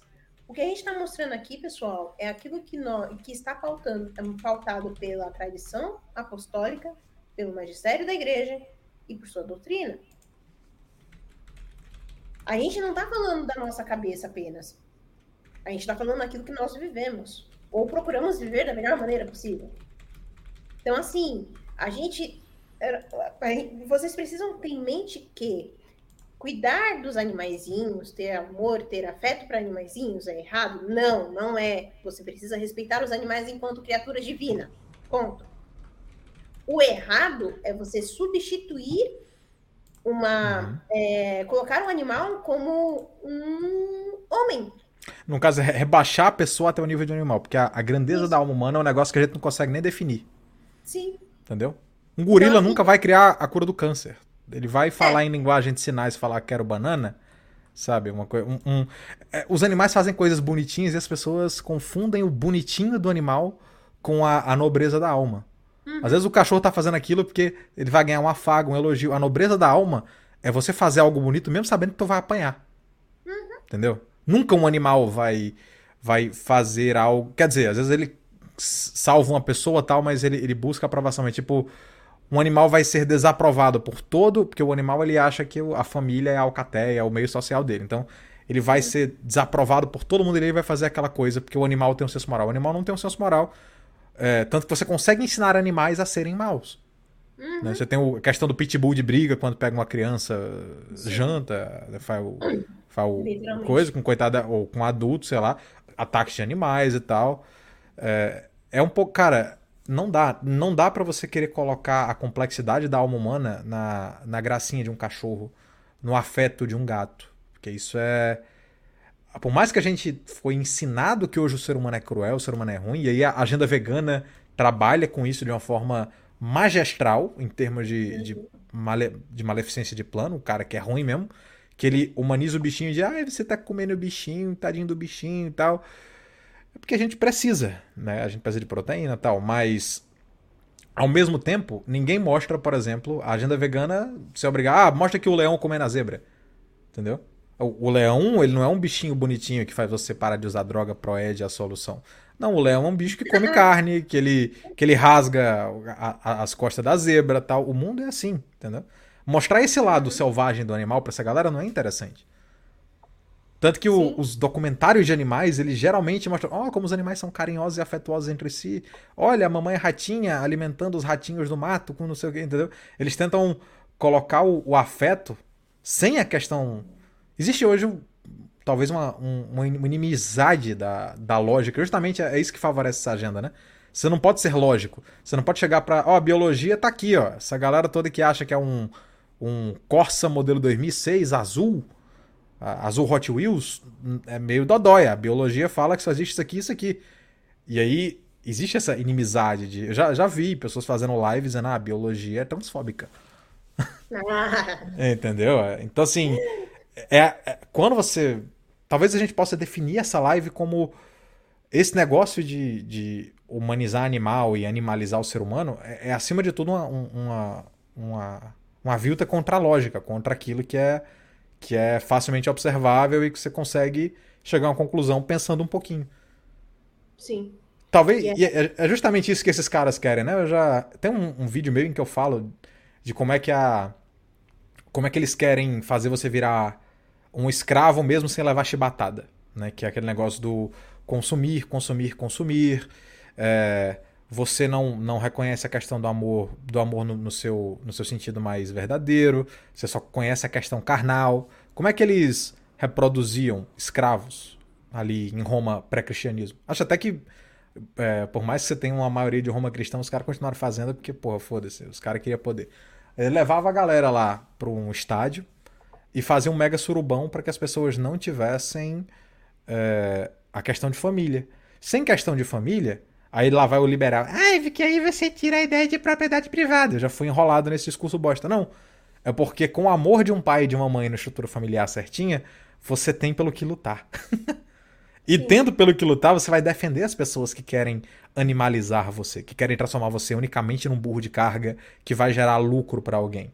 Então por isso que existe essa agenda hoje de vamos destruir a família, ame o seu cachorrinho, porque o amor que você tem pelo seu cachorrinho não vai ser nem 0,5% do que você tem de amor e dedicação a, uma, a um filho com os pais quando os pais estão mais velhos e é um, não é um filho ingrato, e ao pai quando ele está criando um filho. E destruir esse laço é a forma mais simples de deixar você tão animalizado. E aí depois vem materialismo, vem liberalismo, que você consegue balançar um pataco de 100 na frente do cara e fazer o cara fazer coisas inimagináveis para conseguir esse dinheiro. E aí quando, quando é, você perdeu a sua, a sua liberdade, de fato, a sua força de vontade, a sua a ideia de que você abdica do que é mais sagrado, que é a questão da sua alma, da pureza, da bondade, da sua família, para você servir a mamon, para você servir ao dinheiro, aí já era. Aí você é um escravo. Você pode ser um escravo morando num condomínio fechado, mas você deixa de criar o teu filho para ficar até as 10, 11 horas da noite trabalhando para um mega zilionário que no final das contas está lucrando com absolutamente tudo que você vai, você comprar. Da Alexa até o iPhone, o cara tem participa é, da indústria farmacêutica que você tem que se encher de remédio e a, o seu filho ele quer amor e atenção, aí vem o psiquiatra fala que ele é hiperativo, enche a criança de remédio ela vira um zumbizinho. Uhum. Quando a criança se desenvolve intelectualmente, ela é ensinada que ela não tem que ir atrás do que é bonito, do que é belo, ela tem que ir atrás de uma formação carreirista para ganhar muito dinheiro e comprar muita coisa, e aí assim você substitui o Deus verdadeiro pelo Deus do consumo.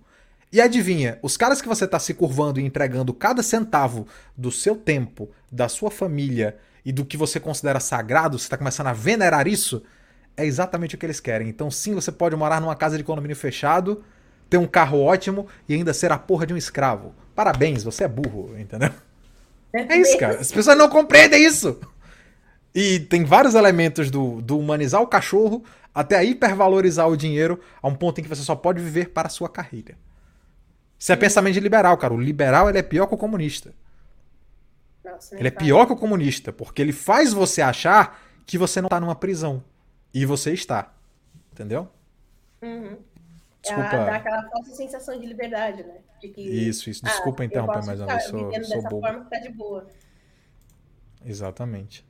Mas desculpa interromper aí, vai, Porque não, vai lá que eu não. Não tá infringindo a minha liberdade, não então interrompo mais. Não, imagina. não, imagina, que isso, pô. Não, mas é isso. É. É, então, assim, a gente. O que e a gente precisa realmente ter isso definido, e isso eu tô falando com as pessoas que vão ouvir essa live agora, depois, depois, depois, depois, é que a nossa vida, ela precisa testemunhar aquilo que vem de Deus. E como a gente testemunha isso? A partir do momento que nós nos colocamos como realmente miseráveis pecadores. Necessitamos da graça divina para sermos melhores. Ponto. Quando você começa a entender isso, você começa a perceber a, o malefício que é você ficar idolatrando animais. Uhum. O malefício que é você viver numa, numa sociedade onde os animais são tidos como os coitadinhos e o ser humano é tratado pior que lixo. Sim. Onde vale muito mais a pena você cuidar dos golfinhos da Amazônia, dos botos da Amazônia, do uhum. que você uhum. cuidar das crianças que estão no ventre. Sim, sim, é verdade. É tipo, É, então... E, e o, o, mais interessante é que, como a gente tava falando, né, de isso tudo no final é uma byte para te fazer venerar a entidade secretamente, né? A questão do culto ao uhum. dinheiro, a questão do culto ao dinheiro, de colocar o dinheiro como seu Deus e de fazer coisas que são horríveis pela questão do dinheiro.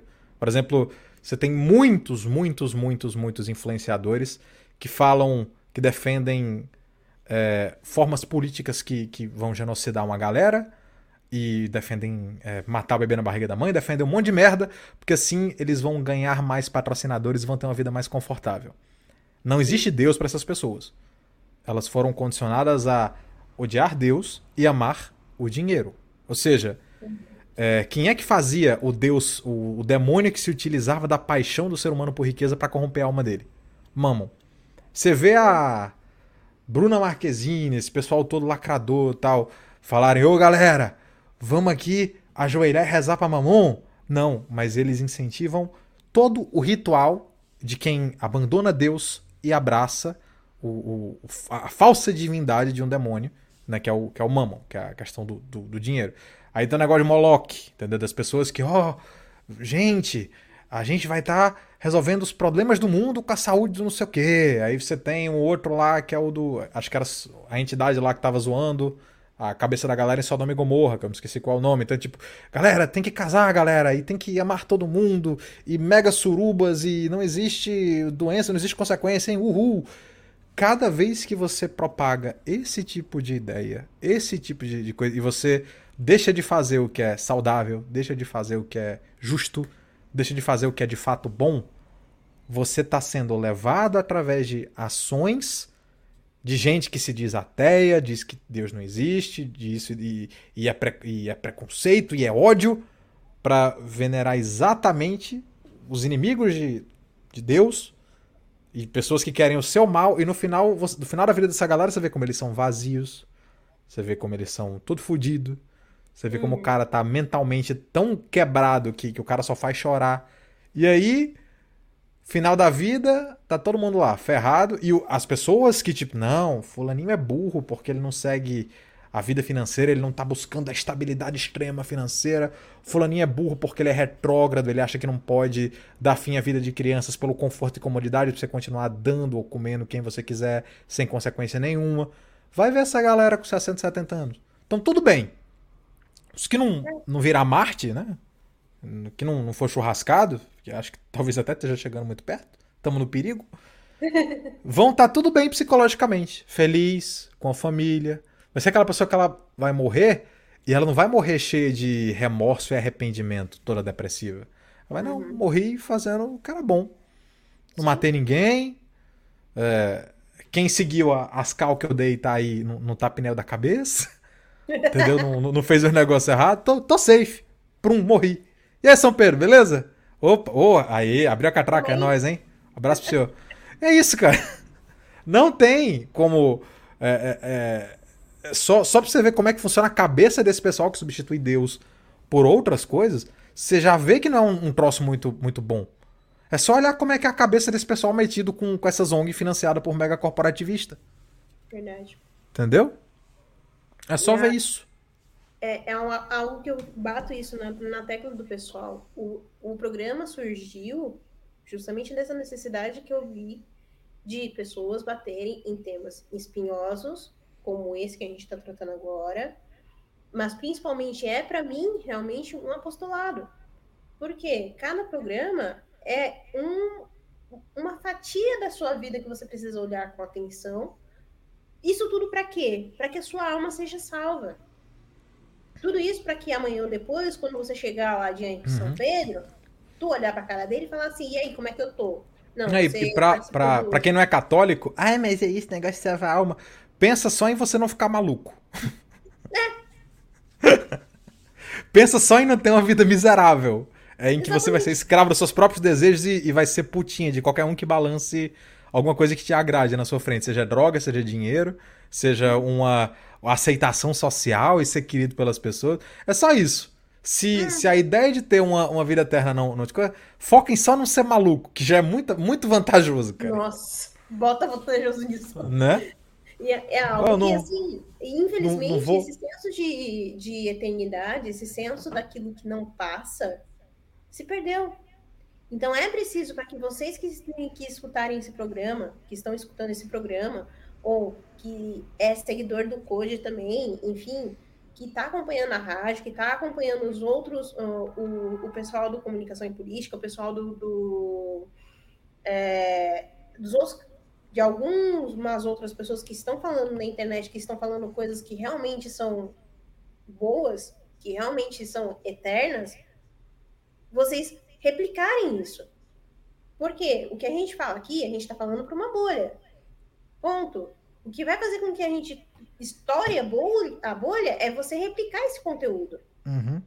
Porque assim, é fácil para mim abrir uma câmera, tudo bem que não está aberta, mas enfim, a, pagar a internet, embora não esteja tão boa assim, abrir uma live e falar das coisas que eu conheço, das coisas que eu vivo. É fácil. Não é difícil. Minha única preocupação é estudar mais e mais para poder passar um conteúdo de ainda mais qualidade. O difícil é eu ir até a sua realidade e mudar a sua realidade. Quem vai uhum. fazer isso não sou eu, não é o Koji, não é a Ju, é você. Então, se você é, está. É tu chegar pro cara no teu bairro que tá zoadinho, usando droga e, e fazer o cara parar e convencer o cara de, cara, isso vai acabar com a tua vida, vai deixar a tua família triste, vai deixar as pessoas que gostam de você tristes e tal. Isso aí, cara, quando você convence, quando você tira uma pessoa de uma de um caminho ruim, você mesmo, não porque você recomendou o vídeo de tal pessoa, o canal de tal pessoa, ou botou o texto de tal pessoa no zap da, uhum. da pessoa que você quer ajudar. Quando você faz isso, Tu vai ver como isso é reconhecedor. Reconhecedor. No, cara, desculpa, gente, eu sou burro. É, como isso é engrandecedor. E aí, quando você sente essa. essa e isso é uma boa recompensa, né? Tipo, não você poder se gabar. Ó, oh, galera, tirei fulaninho das drogas e tal, mas você sentir que aquela pessoa vai ter uma vida menos ruim porque você ajudou. Isso não, não tem preço, não, cara. Não, não tem preço. Então, às vezes a gente que tá falando pra mil pessoas numa live, 150 pessoas, 200 como é a minha média, ou 10 mil, 20 mil, 30 mil, como é no canal, a gente às vezes não consegue ter o feedback, mas você consegue, olhando no olho do cara, o cara te abraçar e falou, pô, Fulaninho, você me ajudou muito, muito obrigado. Uhum. Isso, é, isso é irado, velho. Na, na moral, na moral. É, é algo que, assim, a gente não vai. Eu não vou chegar para vocês e falar o que vocês te, o que vocês precisam fazer, ou o que vocês têm que deixar de fazer, ou não, não é esse o objetivo. O objetivo é instigar vocês para que vocês dentro da realidade de vocês mude, uhum. sabe? Saia da sua zona de conforto. Ah, eu gosto de, é, de me comunicar, eu tenho uma boa, uma boa fala e tudo mais. Invista em você sabe? Monta um podcast ou monta, sei lá, qualquer coisa. Mas o principal. Ou ajuda as pessoas da sua comunidade mesmo. Sim, mas o principal, saia da sua zona de conforto. Por quê? A partir do momento que você olha para o lado e tem uma pessoa necessitada e você ajuda aquela pessoa que está necessitada sem holofote, sem ficar postando fotinho no Instagram, no Facebook, e caverna, a partir do momento que você faz isso, você pode ter certeza absoluta que você, de alguma maneira, está colocando mais um degrauzinho rumo à sua santificação. Não há forma maior de amor do que você se doar pelo outro. Eu não estou não falando somente de dar a sua vida pelo outro, mas é nas pequenas coisas você mostrar que você ama o outro, é você que é casado, quando o seu, o seu cônjuge está do seu lado, você olhar com sinceridade nos olhos dele e falar: Eu te amo. É às vezes quando você, você dona de casa, que está em casa arrumando as coisas, olhar e falar assim: Não, eu vou lavar o banheiro porque eu amo Fulano. Se eu amo Fulano, então eu vou fazer bem feito. É você é. ter, ter essas, essas pequenas coisas, você demonstrar o amor que está em você. E esse amor só pode ser demonstrado a partir do momento que você realmente se conhece. Que aí a gente volta no início da live. A partir do momento que você se conhece, você sabe das suas fraquezas, você sabe das suas dificuldades, sabe daquele, daquele seu espinho na carne, dos seus vícios, da, enfim, reconhece os seus defeitos, você consegue amar muito mais as pessoas que convivem com você. Por quê? Você sabe que aquela pessoa pode te decepcionar? Pode, com certeza. Mas não, você não usa isso como uma muleta. Ah, porque fulaninho vai me decepcionar, então não vou me relacionar com ninguém. Não. Uma pessoa madura em si, ela passa a entender que o outro tem dificuldades, que o outro tem defeitos, que o outro é imperfeito, porém, mesmo assim, ama o outro. Por quê? Porque ele reflete a Cristo. Porque ele é imagem e semelhança de Deus. Ponto. É só a partir do momento que nós traçamos esse caminho é que a gente, de alguma maneira, vai conseguir contagiar outras pessoas. Porque vão olhar para você, você vai se tornar uma pessoa muito mais feliz. Você vai se tornar uma pessoa muito mais de bem com você mesmo. E isso vai fazer com que as pessoas se, se indaguem. Poxa, o que está acontecendo com fulano que fulano está assim? Eu quero ficar assim também. Até aquele seu amiguinho meio, meio que dá pra virada vai virar e fala assim: oh, que droga é essa que ela tá usando? Eu quero usar também. Ó, é Cristo, tá aqui. Acabou. É isso. São Francisco de Assis já falava. Pregue o evangelho, se preciso for, use palavras. É a sua vida que precisa testemunhar aquilo que Deus faz. E como é que você vai testemunhar? Não se dobrando a ideologias que visam a destruição da sua alma. Uhum. É somente assim. Quando você realmente não se dobra a isso e que você procura manter o máximo de sanidade possível, você vive uma vida melhor e contagia as outras pessoas para que elas também vivam melhores. É um ciclo que não tem fim. Quer dizer, terá fim na vida eterna. Mas terá fim não, pô. Terá fim é é, não terá fim. Assim. Terá uma continuação da vida eterna. Bom. Não, nossa, não. Depois eu explico. então, assim, procurem fazer isso, sabe? Se você conhece uma mãe de pet, que é daquelas que são super frescas, que coloca roupinha no cachorrinho toda, toda cheia de frufru, que é daquela que você não pode falar um lado com o cachorro da mulher, que ela já fica virada no siri e tudo mais, compartilha lá com ela. Porque às vezes é essa pessoa que precisa ouvir essas verdades que a gente está dizendo aqui. Sabe? Pois é. Eu, tenho, eu, eu, eu, sei da minha vida, eu sei da minha realidade, eu sei do meu casamento, enfim, eu sei de mim. O Code sabe dele. Eu não sei o que o outro está esperando da gente. Mas o que ele espera é o que ele espera. E se de alguma maneira eu puder ajudá-lo, nós pudermos ajudar essa pessoa a sair de onde ela está, louvado seja Deus, enfim, que ele seja exaltado na vida da pessoa. É isso. Então, as mães de pet, os pais de pet, são pessoas, resumindo, são pessoas que precisam ser amadas. Como elas vão ser amadas? Quando elas... E precisa conhecer o que é o amor de fato, né? Que é discordar, corrigir, muitas vezes. Alguém que está em conflito com você porque ela te ama, ela quer te ver bem. E não um bicho que vai responder positivamente a cada estímulo seu só porque você está falando com, com voz de bobo. É. Entendeu? Não é aquela. Não vai ser que nem o seu cachorrinho que vai ficar abandonando o rabo quando você vai dar petisco para ele. Isso. É aquela pessoa que, apesar de tudo, vai chegar para você, ó, oh, fulaninho, você tá errado. Você tá errado, se conserta. Entenderam? Então, assim, nossa, o papo tá rendendo, misericórdia. Juntou ainda com, com uma pessoa que fala mais que a nega do leite, tá, tá difícil. o homem é... da cobra. Aqui é o homem da cobra. É, então, eu peguei, eu peguei essa mania do Fernando Melo, culpa dele. Mas, enfim, a gente, acho que para finalizar, Code, é, a gente precisa eu vou pedir para que você, né, deixe um, uma, uma mensagem final pessoal. Hum. E também faça, faça desse, desse momento final também uma maneira de divulga, divulgação e tudo mais. Ah, quem, quem quiser me achar, me acha. Às vezes eu, eu vou lá nos coisas dos outros, tô, tô seguindo o conselho do Viriato. Às vezes você vai lá, você participa de um. Aí começa a aparecer uma galera estranha do teu canal. Eu disse, não, deixa quieto. Quem, quem gostar sabe achar. Quem gostar, procura. Quem, quem gostar, tá bom. Não, não me encha o saco só. Só, só quero ser palhaço e, e ficar de boa. Mas aí o. Não, não faz isso! Não faz isso, os caras vão atrás. Tá vão encher pessoal. o saco. Eu sei, que vocês já devem, eu sei que vocês já devem estar seguindo o canal do Code, então, por favor, que se não é inscrito, se inscreva, tá bom? No canal do Code. Também tem o canal do Dorito, que eu vou, precisar agora é. fechar aqui o compartilhamento para poder abrir, porque eu sou totalmente boomer nesse sentido, então, enfim, eu sou boomer, assumo.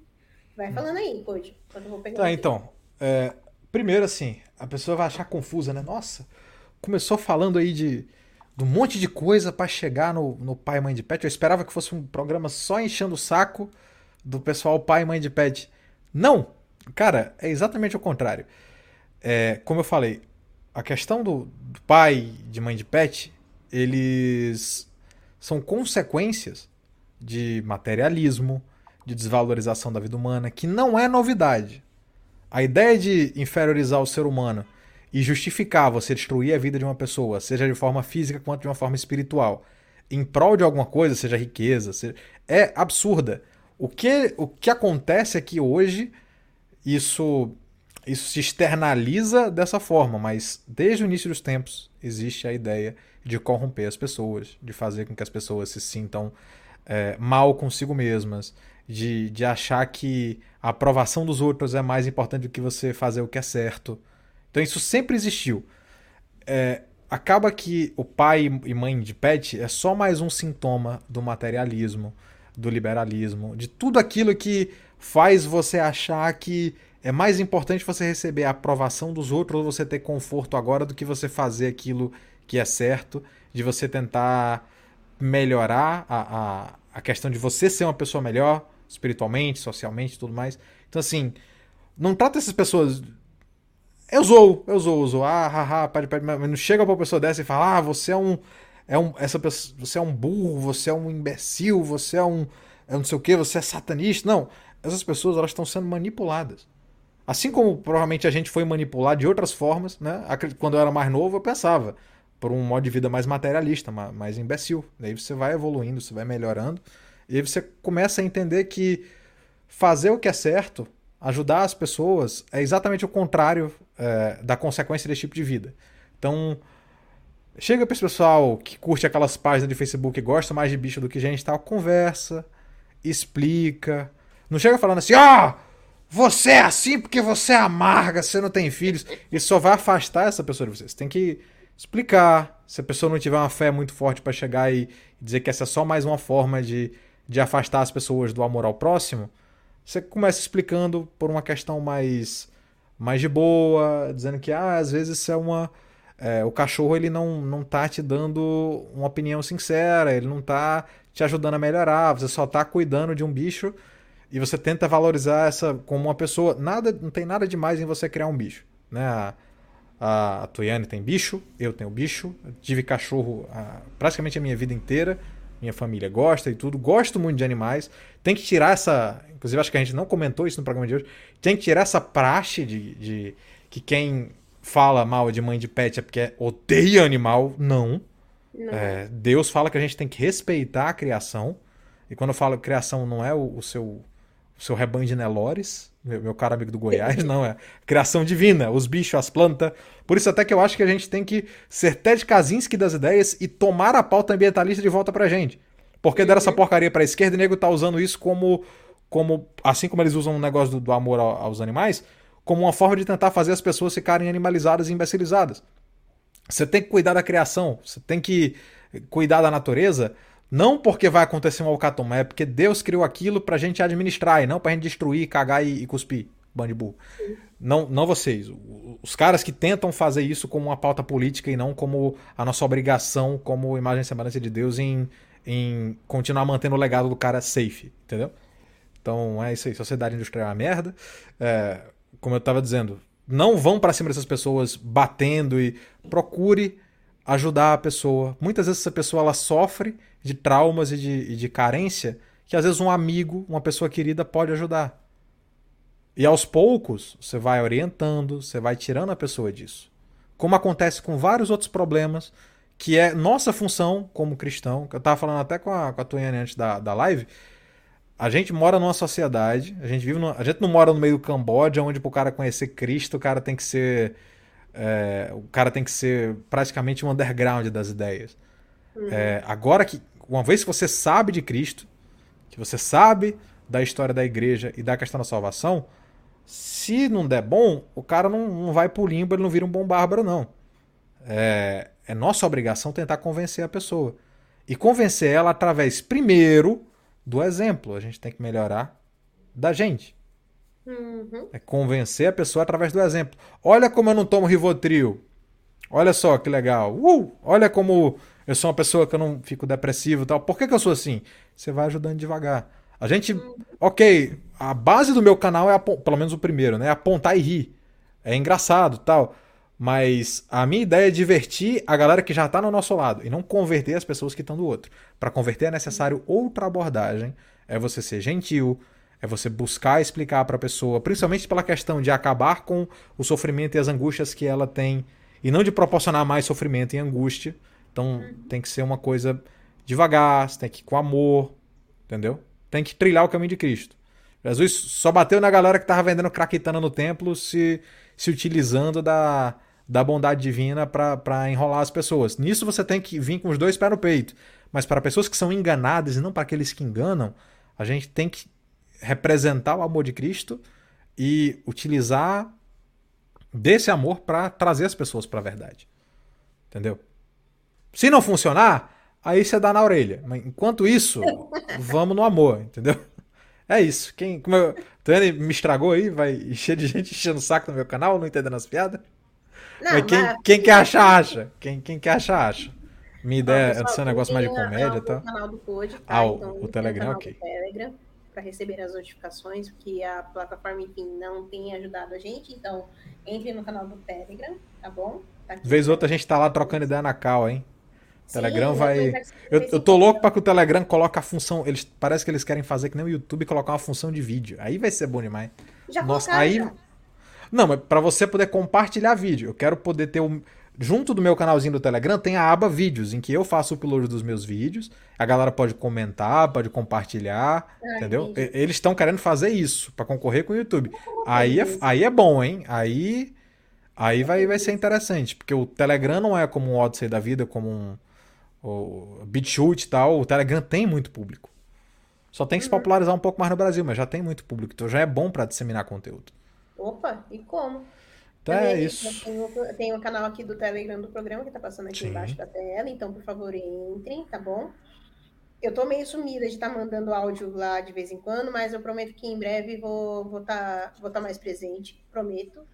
Peço também para aqueles que quiserem e puderem, tá bom? Como diria, como diria o pessoal, ajude também no apoio coletivo daqui do programa, tá bom?